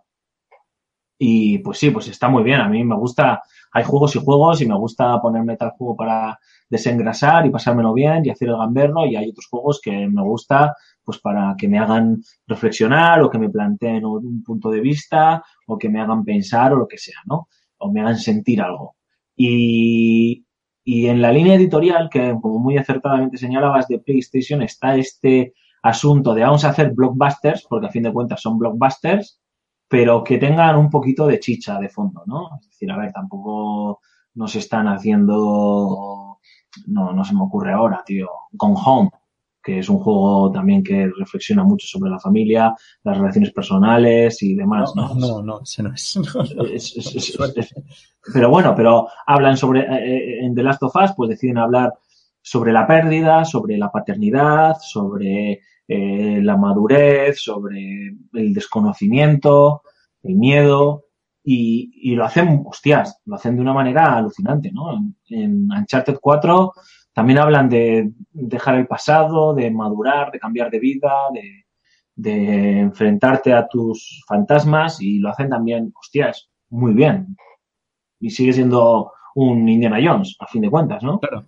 Y aquí eh, sí que es cierto que, joder, al principio se hace muy raro, macho, porque, porque es que es que Kratos es un personaje que no tiene aristas y que no tiene una evolución tampoco de la hostia. O sea, es un personaje muy sencillo y muy plano. Es un tío que está muy enfadado. eh, es Michael Douglas, tío, en un día de furia, ¿no? Sí, es casi un antihéroe de, de- de un cómics. eh, De un Sí, bueno, sí, pero cutre, de serie B, tío, ¿sabes? Sí, claro. Porque no es Max Payne, por ejemplo, ¿no? Que Max Payne No, es claro. el antihéroe de los videojuegos y, hostias, es un tío con mucha profundidad, ¿no? Este tío es que es simplemente, pues, el- era un hijo de su época y era el típico malo, muy malo, eh, que quería destruir y ver el mundo arder. Y es la imagen que nos han creado de Kratos durante todo este tiempo, que a pesar de que nos han contado su tragedia griega, pues a fin de cuentas, para, para definir a Kratos, pues que terminas diciendo que es un, un tío odiador que solo quiere odiar, ¿sabes? Entonces, claro, de repente te plantean así, sin entrar en la historia del juego, de golpe y porrazo, que tiene un hijo y que el tío está en Asgard con su familia. Y dices, uff, al principio con su familia quiere decir que su mujer ha muerto, está recién fallecida, eh, y la entierran y la incineran y la historia es que quieren llevar las cenizas a la montaña más alta de Asgard y tirarla ahí y luego pues bueno pasa se va todo de madre como no podía ser de otra manera con Kratos de por medio Eh, claro te ponen esto y al principio tío a mí me costaba muchísimo entender al personaje te lo digo de verdad es decir le, le- veía a Kratos cómo se comportaba con su hijo y yo decía, tío, es que es para darle con la mano abierta. Estás hablando, tío, ¿qué pasa? ¿Esto es- no, no, pero primero decía, es un maltratador psicológico de la hostia, ¿no? Porque, porque se comportaba como un maltratador psicológico. Eso iba muy en la línea del personaje. Está claro, Sí, ¿no? Pero, no sé, yo pensaba, si quieren hacer que me preocupe por el niño, pues no están yendo por ese camino. Y encima tiene, al principio tenía varias escenas que a mí me dieron mucha vergüenza ajena. O sea, hay algunos momentos del juego que luego no se han repetido, en los que, que si ahora se repitiesen, para mí tendrían más sentido, ¿no? Por cómo va evolucionando el personaje y cómo va evolucionando su relación con Atreus. Eh, en los que, hostias, eh, Atreus demuestra que está muy herido, muy compungido y no entiende la muerte de su madre y se hacen silencios incómodos entre él y Kratos y hay momentos en los que Atreus le da la espalda a su padre y hay hasta memes, tío. Y Kratos alarga la mano como que intenta tocarle a su hijo, pero no se atreve a tocarle el hombro y consolarle, ¿no? Y está ejecutado de una manera que a mí me daba vergüenza ajena.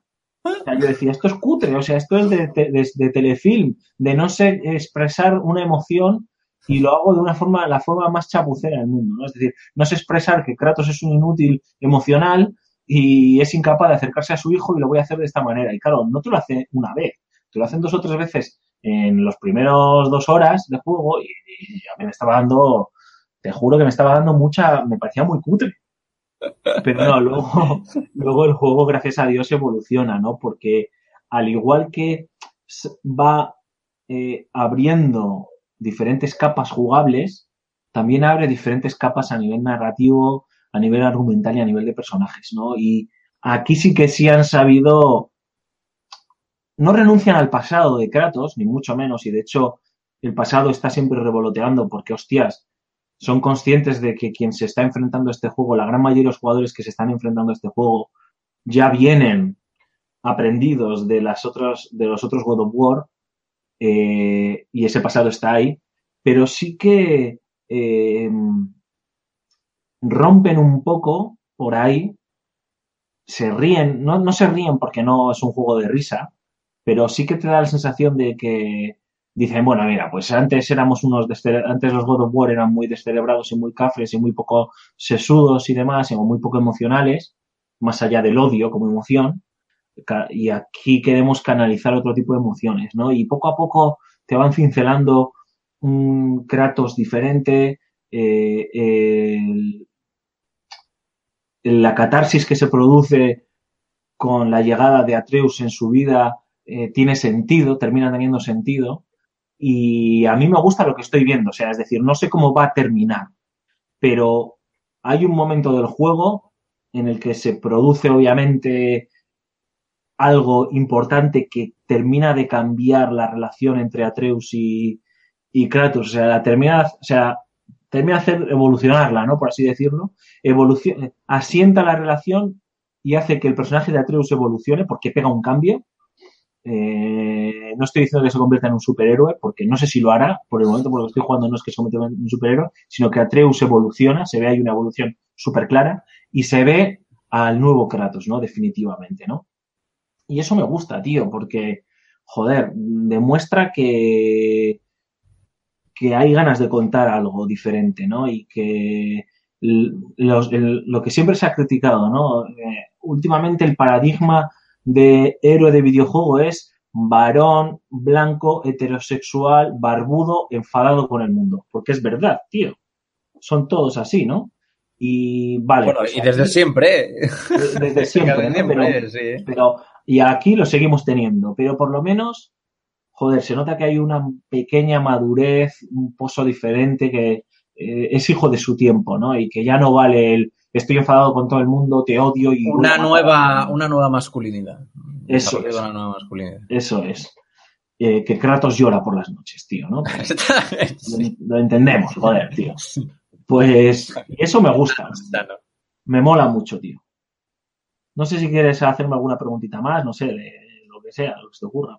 Eh, no, yo la verdad es que no he visto algo del, del juego, ya, ya me llegará, ya me llegará. Ah, bueno, sí Ah, quiero añadir sí. un par de cosas, Sí, tío. claro, Ya dale, si quieres, la reflexión final tú y yo.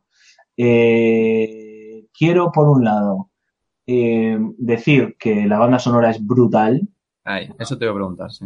brutal. Me parece probablemente será de las bandas sonoras de este año. Eh, falta Red Dead Redemption, eh, falta, yo que sé, Spider-Man, falta... Kingdom Hearts 3. Turno, ¿Eh? Falta Kingdom Hearts 3. Con Kingdom Hearts Shimomura. 3, que no creo que salga este año, aunque tú estás enterrado, tío, pero no, al final ya veremos cómo nos sale este año. Eh, falta muchas, pero es que, buah, es maravillosa, tío. Me la he pillado en iTunes, no sé si me pillaré el vinilo cuando salga, y tiene un trabajo espléndido. o sea, Mantiene el tema de, de Kratos antiguo. ¿Te acuerdas el tantarara? eh, con matices. Con matices, ¿no? Está ahí, está ahí, está escondido. Es, es lo que te digo, es decir, el pasado está ahí, pero no es importante. O sea, eh, forma parte del contexto del personaje, pero no está todo el rato mirando al pasado, ni está haciendo guiños continuamente a- al fan, ¿sabes? No es que digas, venga, vale, ahora vamos a hacer una coña al fan y si la pilla, pues mejor que mejor, si no, no pasa nada. Hay detallitos que están ahí y que son importantes, pero tampoco es una mirada nostálgica a los God of War de, antaño, ¿no? Y eso también mola, ¿no? Y en la banda sonora también se cumple, rompe también con los esquemas, ¿no? Y luego el doblaje, el tema del doblaje. Eh, por lo que me han dicho, porque no he jugado en la versión original, la versión original debe ser brutal. Tener un trabajo interpretativo y actoral de la hostia. Y no lo pongo en duda porque, perdón, hemos visto lo que hace también PlayStation con, con otros títulos, ¿no? Y aquí el doblaje está muy bien, tío, pero sí que es cierto que al principio la voz de Kratos me chirriaba mucho porque la han cambiado Claro. y la voz de Atreus al principio también, hostia, Uy, yo no lo soporto, no lo soporto. No, Es te has que- y uff, insoportable. es que es un crío que, que, que tendrá, tío, 12 años como mucho. Y no sé, tiene esa voz de adolescente, no te voy a decir que tiene sí. 20 años, pero sí adolescente de 17, que ya como porros, De- ha hecho de- su primer polvo y de, que ya, de que ya juega al LOL, sí. Sí, sí, eso es. Y bueno, entonces si juega al LOL habrá algún adolescente que todavía no ha hecho un cohete. Pero, pero eh, luego termina, al final es como todo. Después de 20 horas jugando al juego, pues terminas haciéndote, ¿no? Al, al principio me chocaba. Y es lo que quería decir, ¿no? Eh, es un muy buen doblaje, tiene una muy buena dirección, los actores no desentonan en ningún momento, interpretan a la perfección lo que está, lo que está ocurriendo eh, y, y, va de madre.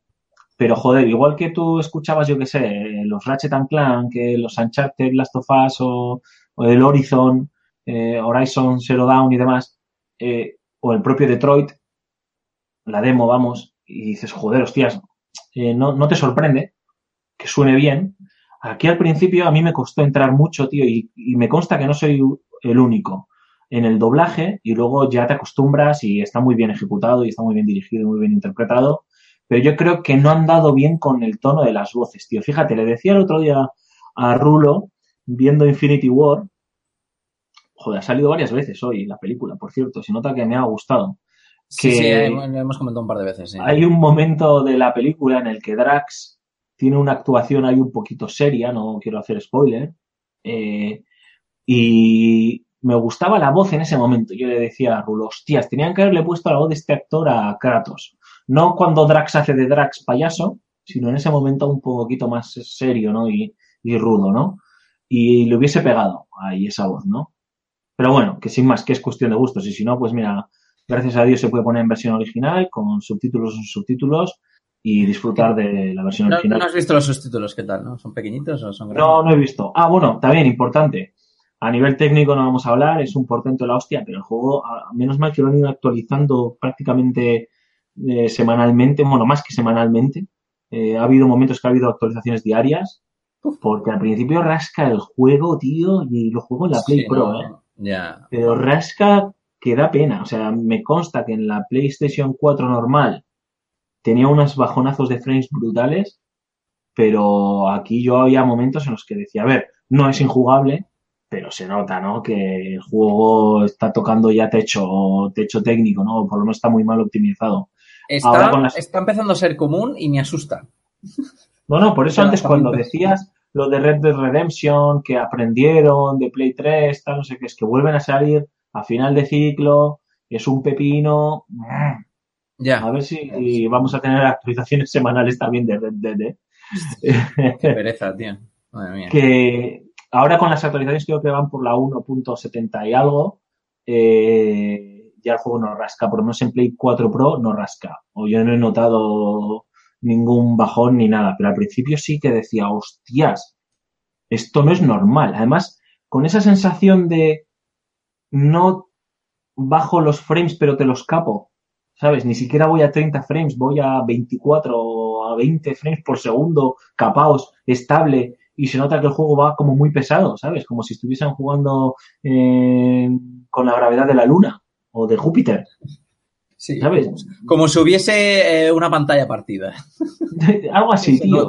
Yo decía, "Mm, qué raro. Y luego de repente iba otra vez muy fino y luego de repente, o sea, no, no es que se mantenía estable, pero porque yo creo que capaban frames en algunos momentos, tío. Estoy- no sé por qué, o sea, no sé explicarlo, la sensación, pero era, era eso lo que yo sentía, ¿no? Ahora ya no, ahora ya lo han parchado, ahí sí que es cierto que han tenido mucha cintura y lo han parcheado súper rápido y va fino, fino. Pues entonces maravilloso. Mm, solo quedo yo por probarlo entonces. Sí, joder, pruébalo, tío, y ya, no sé si nos contarás ya en Level Up cuando lo puedas probar, entre los exámenes y demás, me imagino que lo probarás tarde, pero TFGs. ya nos dirás, tío, los TFGs, los TFGs, la verdad. Oye, vamos a tener que vamos a tener que dividir el año en dos para hacer eh, GOTI 1 y GOTI 2, ¿no? Porque es que luego Sí. va a terminar el año, voy a mirar hacia atrás y voy a decir, madre mía, joder. Otro año potente, ¿eh? el año pasado dijimos lo mismo, tío, Sí. y este es otro año potente, viene, hemos tenido un inicio de la hostia, viene ahora estos meses que siempre son como los meses de la basura, que dices que, va, no sé qué, hasta que llegue octubre, y zasca, el Detroit, el Spider-Man en septiembre, Lara octubre Croft. El Dragon Quest 11, que lo ha Dragon petado en Japón, Quest, que tiene un, no sé. eh, petado en Japón. remasters hay a saco, tío, de Dark Souls, no sé qué. O sea, dices, joder, colega, tío, ¿cómo viene aquí el fin de año, no? Está, está, está muy potente. No, yo creo que ya lo habrán dicho mis compañeros antes y si no, la gente que todavía no juega al God of War eh, lo ha leído y se lo ha escuchado a más gente o lo ha visto en, a otros youtubers incluso. Es un juego que hay que tener y que hay que jugar. O sea, si, si tienes la Play 4, no puedes no tener este juego y no puedes no jugarlo. Además es un juego larguito, que eso también se agradece. Es otra de las señas de identidad de PlayStation, eh, tío. Eh, Uncharted 4, larguito, para la media, que es unas 17 horas más o menos. Eh, The Last of Us también larguito, 17-20 horas. Eh, Hor- Horizon, largo de cojones. Ya ves, Eh, 60 horas me dura a mí ese. este son unas, por lo que he leído, ¿eh? son unas 20 horas y si te haces misiones secundarias y te pierdes por el mundo se puede ir a las 40. Y a mí me va por, por el camino. Yo creo que llevaré 20 horas largas. Eh, o sea que eh, encima son juegos que, joder, que el- cada euro invertido merece la pena. Yo creo que han, han encontrado el equilibrio, perdón, han encontrado el equilibrio perfecto entre las, las, las críticas de la generación pasada de las campañas de 7 horas Hmm. y de no irse al, al sandbox de mínimo 35. Sí, o el de Witcher que dices, tío, para hacerte la campaña son 100 horas, que me vete a tomar por culo, Sí. ¿sabes? Que yo el, de Witcher, tío, yo lo digo y la gente se descojona. Me lo he pasado en dos años. Es que, macho, en Ya. dos años, he necesitado dos años de mi vida para pasármelo. Va, y contando los pases de temporada y todas estas cosas. Sí, sí. No, no, los pases de temporada ni los he tocado. Me- Sí, he dicho, menos no, me voy a poner con esto porque me pego un tiro. O sea, me he pasado la campaña con las misiones secundarias en dos años, tío. Claro, ¿quién tiene tiempo para hacer eso, no? Pues, en fin, Pues ya está. Eh, yo creo que hemos hablado aquí de God of War demasiado. Incluso. demasiado. merece, es, es, es, Merece uno de los eh, firmes candidatos junto con Red Dead Redemption a GOTY, ¿no? Ya sé que falta el Kingdom Hearts por ahí, que te roba el corazón, pero... Ese será el mío, el que no llegara, el que no llegara al, eh, El GOTY al- al 2019. fan- el que no llegara al, al fan en serio y diré yo, oye, que falta aquí. GOTY 2019, GOTY 2019, pero bueno. Pues nada, no sé cuánto llevamos hablando porque no me he puesto a calcular la hora, pero yo creo que fácil, ¿no? sí, mm, probablemente. Pero vamos a darnos un descasito y pasamos a la última sección, a la sección de Oriente, así que ahora nos vemos. Vale.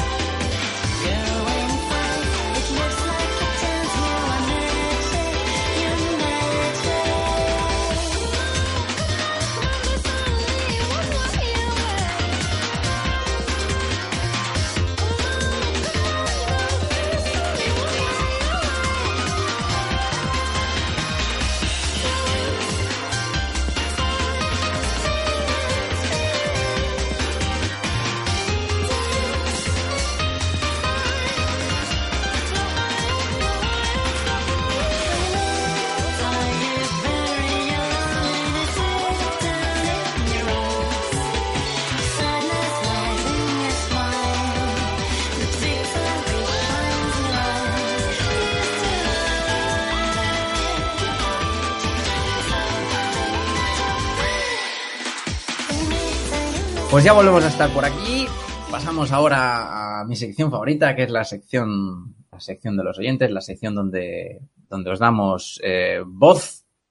Esta semana hemos recibido, bueno, junto con los de la semana anterior, esta semana hemos recibido eh, un par de, de, de- de audios que los leeremos antes que nada. Si si mi ordenador me responde. Eh, pero bueno, eh, tenemos eh, un par de audios. El primero del señor Charro. Así que nosotros nos muteamos y ala, que hable, que hable el señor. Buenas chavales, ¿qué tal? Aquí os habla Charro desde Madrid. Lo, lo de Charro es, es por ser de Salamanca, no, no por ser mexicano, como se puede ver por mi acento, porque también los, los mexicanos se llaman charros. Eh, bueno, ante todo, pues nada, felicitaros por el programa, porque, vamos, ya son unos cuantos años que, que, os sigo, que ya mm, tres o cuatro temporadas, y, y la verdad que fenómeno. O sea, me gusta mucho el toque este que le dais de cuadrilla vasca, y, de- y ese, ese, ese deje que tenéis de vaya semanita, y, muy bien, seguir así. Y bueno, en, mi caso, mm, me gustaría hablar un poco sobre el tema de, de bueno, supongo que lo sabéis, eh, el reciente cierre del estudio de Game of Madrid, eh, del cual casualmente yo era, un- era uno de sus trabajadores. Y, bueno, y tocando este tema un poco, a lo mejor a raíz del- del cierre del estudio, eh, os quería preguntar si pensáis mm, eh, que a lo mejor el mercado del móvil, del juego para móvil, vamos, está un poquito saturado, eh, porque es verdad que cada vez hay más jugadores, cada vez eh, más gente tiene acceso a un juego en el móvil, o le da, le da por jugar, tiene curiosidad, pero mm, aparte que es un mundo como muy casual, eh, da la impresión como que también la visibilidad que se tiene eh, para llegar a ese público es cada vez más baja. Es muy complicado mantenerse, digamos, en, las, las tiendas de aplicaciones, mantenerse eh, visible más de un par de semanas. En realidad da un poquito igual, a lo mejor, quizás la calidad del juego que haces. Mm, Bueno, son, son un poquito mis impresiones, ¿no? A lo mejor de, desde dentro. Y, y bueno, eso es lo que quería, quería, quería vamos, consultar con vosotros un poco, a ver cuál era vuestra opinión. Si pensáis que hay burbuja en el mundo de- del videojuego móvil y también si, si jugáis algún, algún juego vosotros del móvil o, pasáis totalmente, lo tenéis solamente para, llamar o, y punto. Y, y bueno, y quizás a lo mejor que, no sé, si, si queréis a lo mejor tratar en, en este tema en algún, algún futuro programa, estaría guay. O sea, oír un poco vuestra opinión, a ver, en general, yo que sé, el mundillo de juego para móvil y, y para adelante con ello. Así que nada, muchachos, un abrazo y, y ala, seguid así, que seguiremos oyendo unos cuantos. Venga, Agur Benur.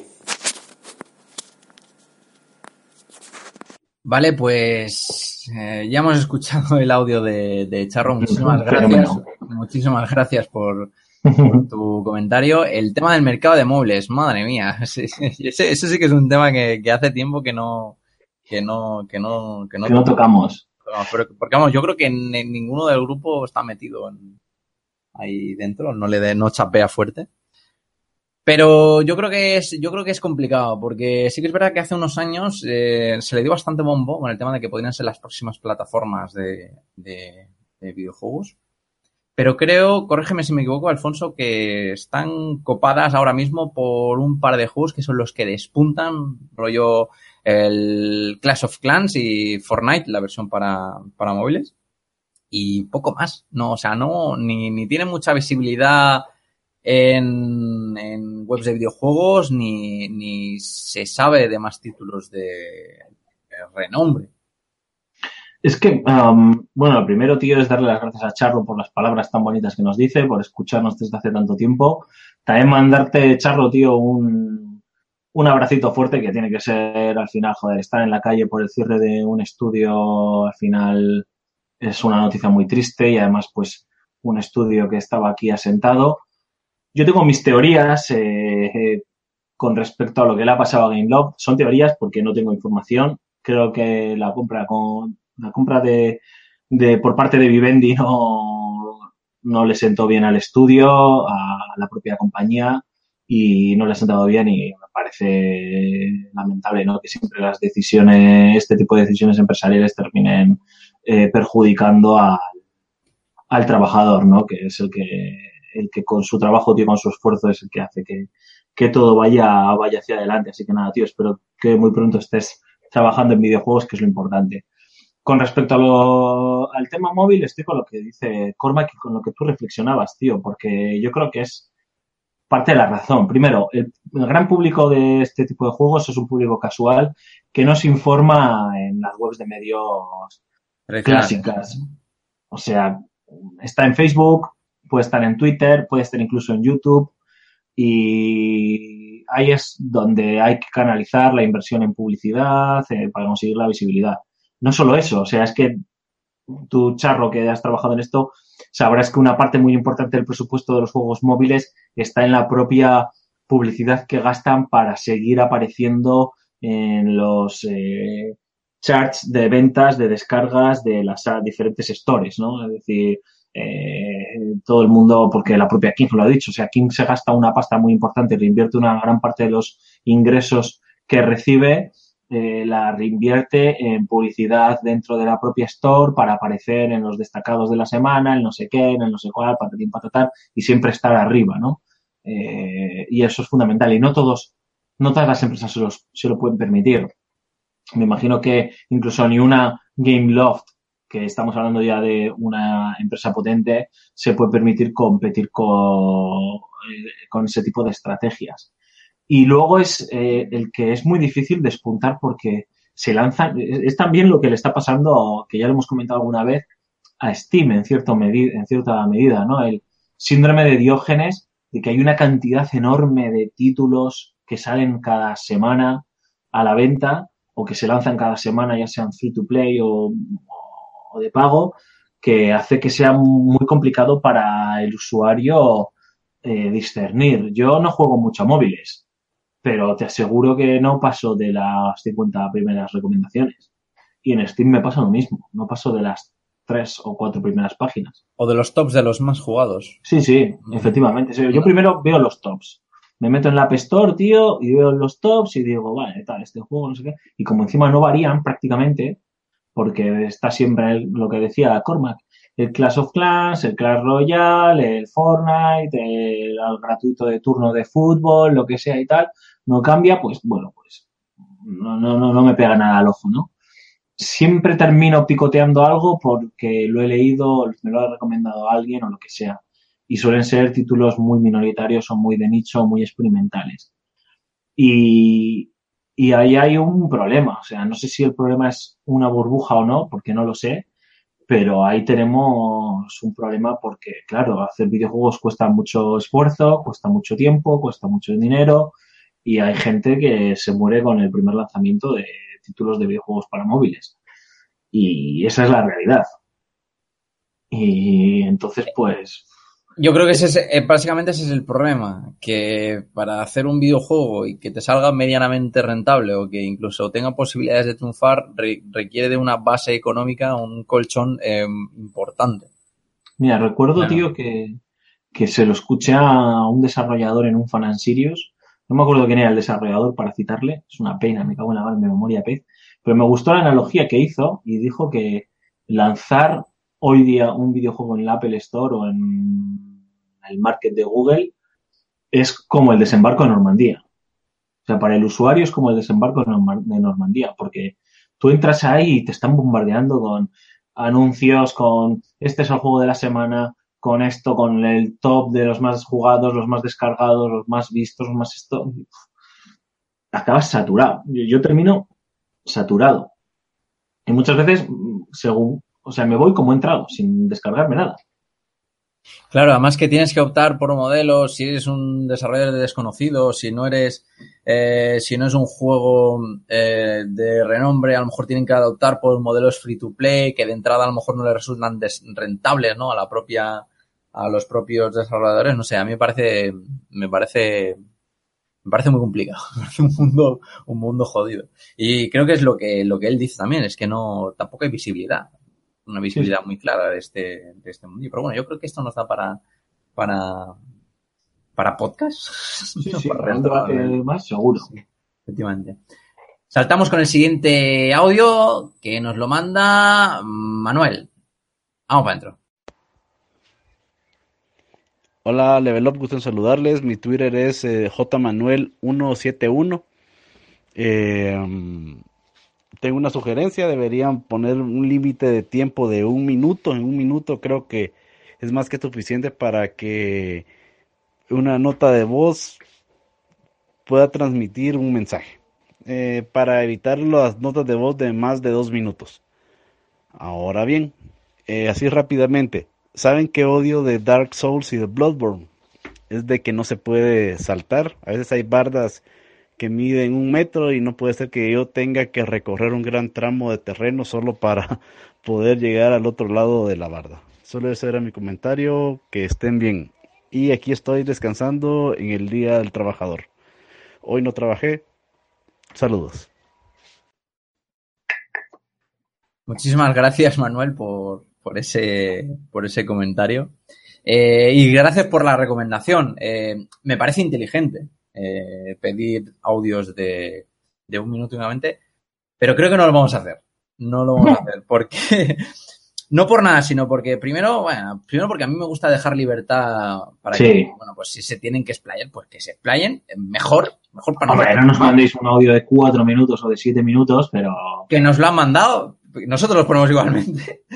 Pero de un minuto no. Además, yo creo que sería, sería, limitar, eh, sería limitarlo bastante. eh, además, cuando quieres a lo mejor exponer un tema eh, que es complejo, como el tema, por ejemplo, de, los móviles, del mercado de los móviles que hemos estado hablando antes, no tienes a lo mejor un guion, no te vas a poner a hacer un guion preparado para, el minuto, ni lo vas a enseñar varias veces, sino es que simplemente vas a coger el móvil y lo vas a soltar. Y a lo mejor te dura un minuto como que te dura dos. Y tampoco, tampoco quiero que, tampoco queremos que perdáis el tiempo en, preparar los guiones para hacer, eh, para hacer minutos de oro. Así que luego entran los problemas de edición, entran las pausas, eh, las cosas normales del discurso no, no planificado. Eh, con el tema de Dark Souls estoy totalmente de acuerdo, pero ni con Dark Souls ni con ningún juego. Juego en el que no se pueda saltar, mal. Es más, yo creo que soy de los de los que de ese de ese nicho de jugadores que quedan que en cuanto le de, en cuanto prueba un juego nuevo y le dan el mando, lo primero que hace es buscar el botón del salto para ponerse a hacer el tonto, saltando, saltando siempre se llega antes a los sitios.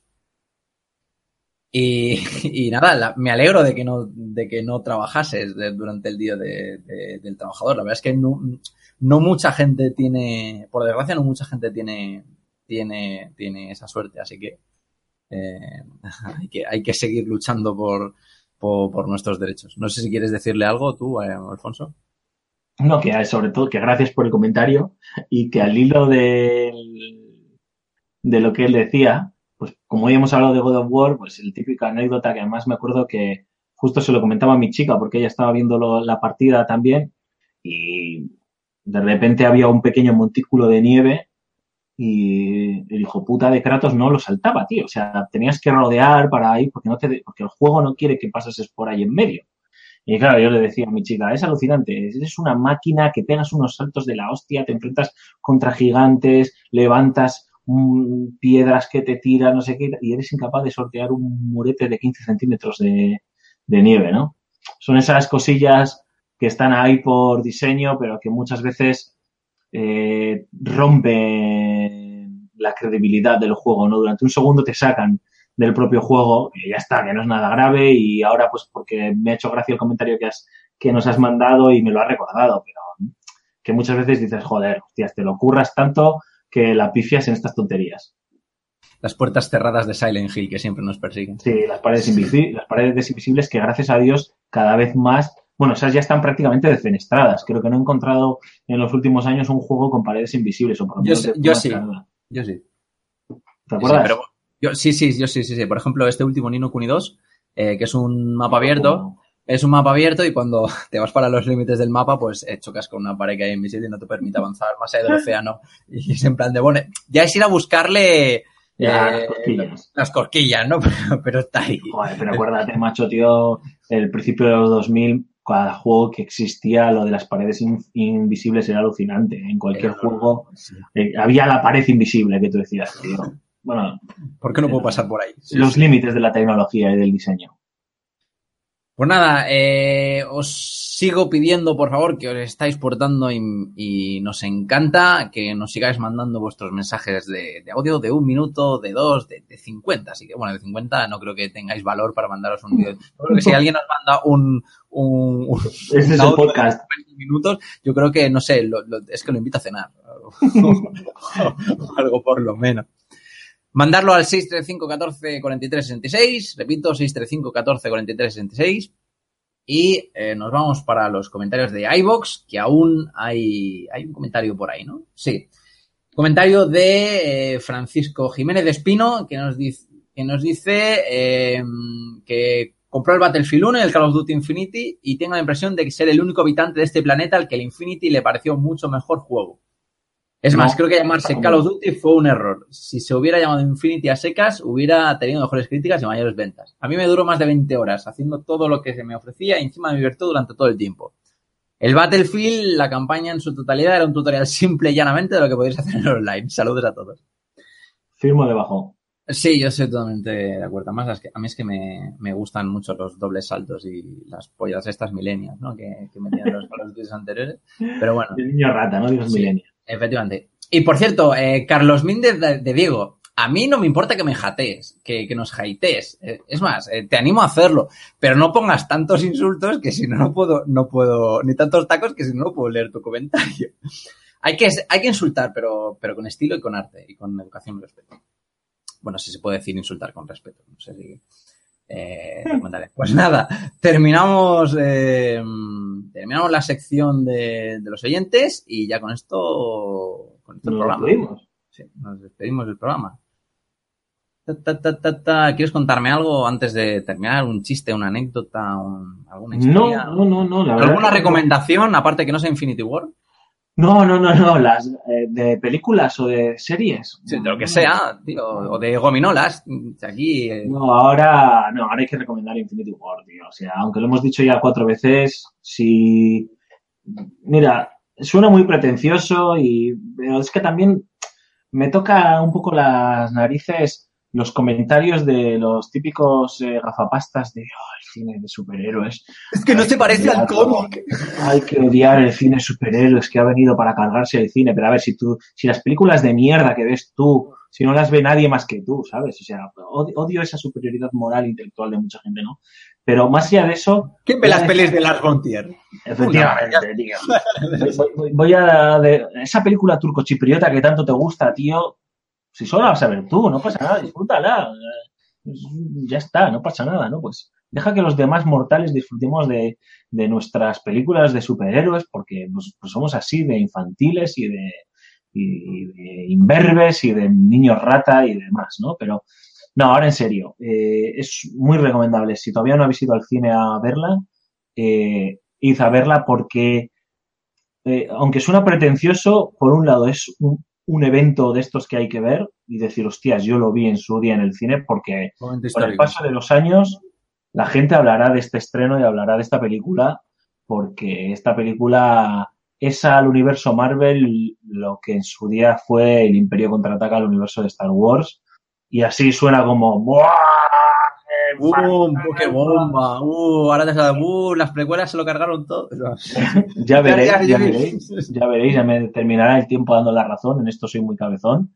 Y si os, es que si os gusta el buen cine de entretenimiento, tenéis que verla. Yo entiendo que si sois fans de las películas de Marvel, pues si no habéis ido a verla todavía es porque no habéis podido, no porque no habéis querido.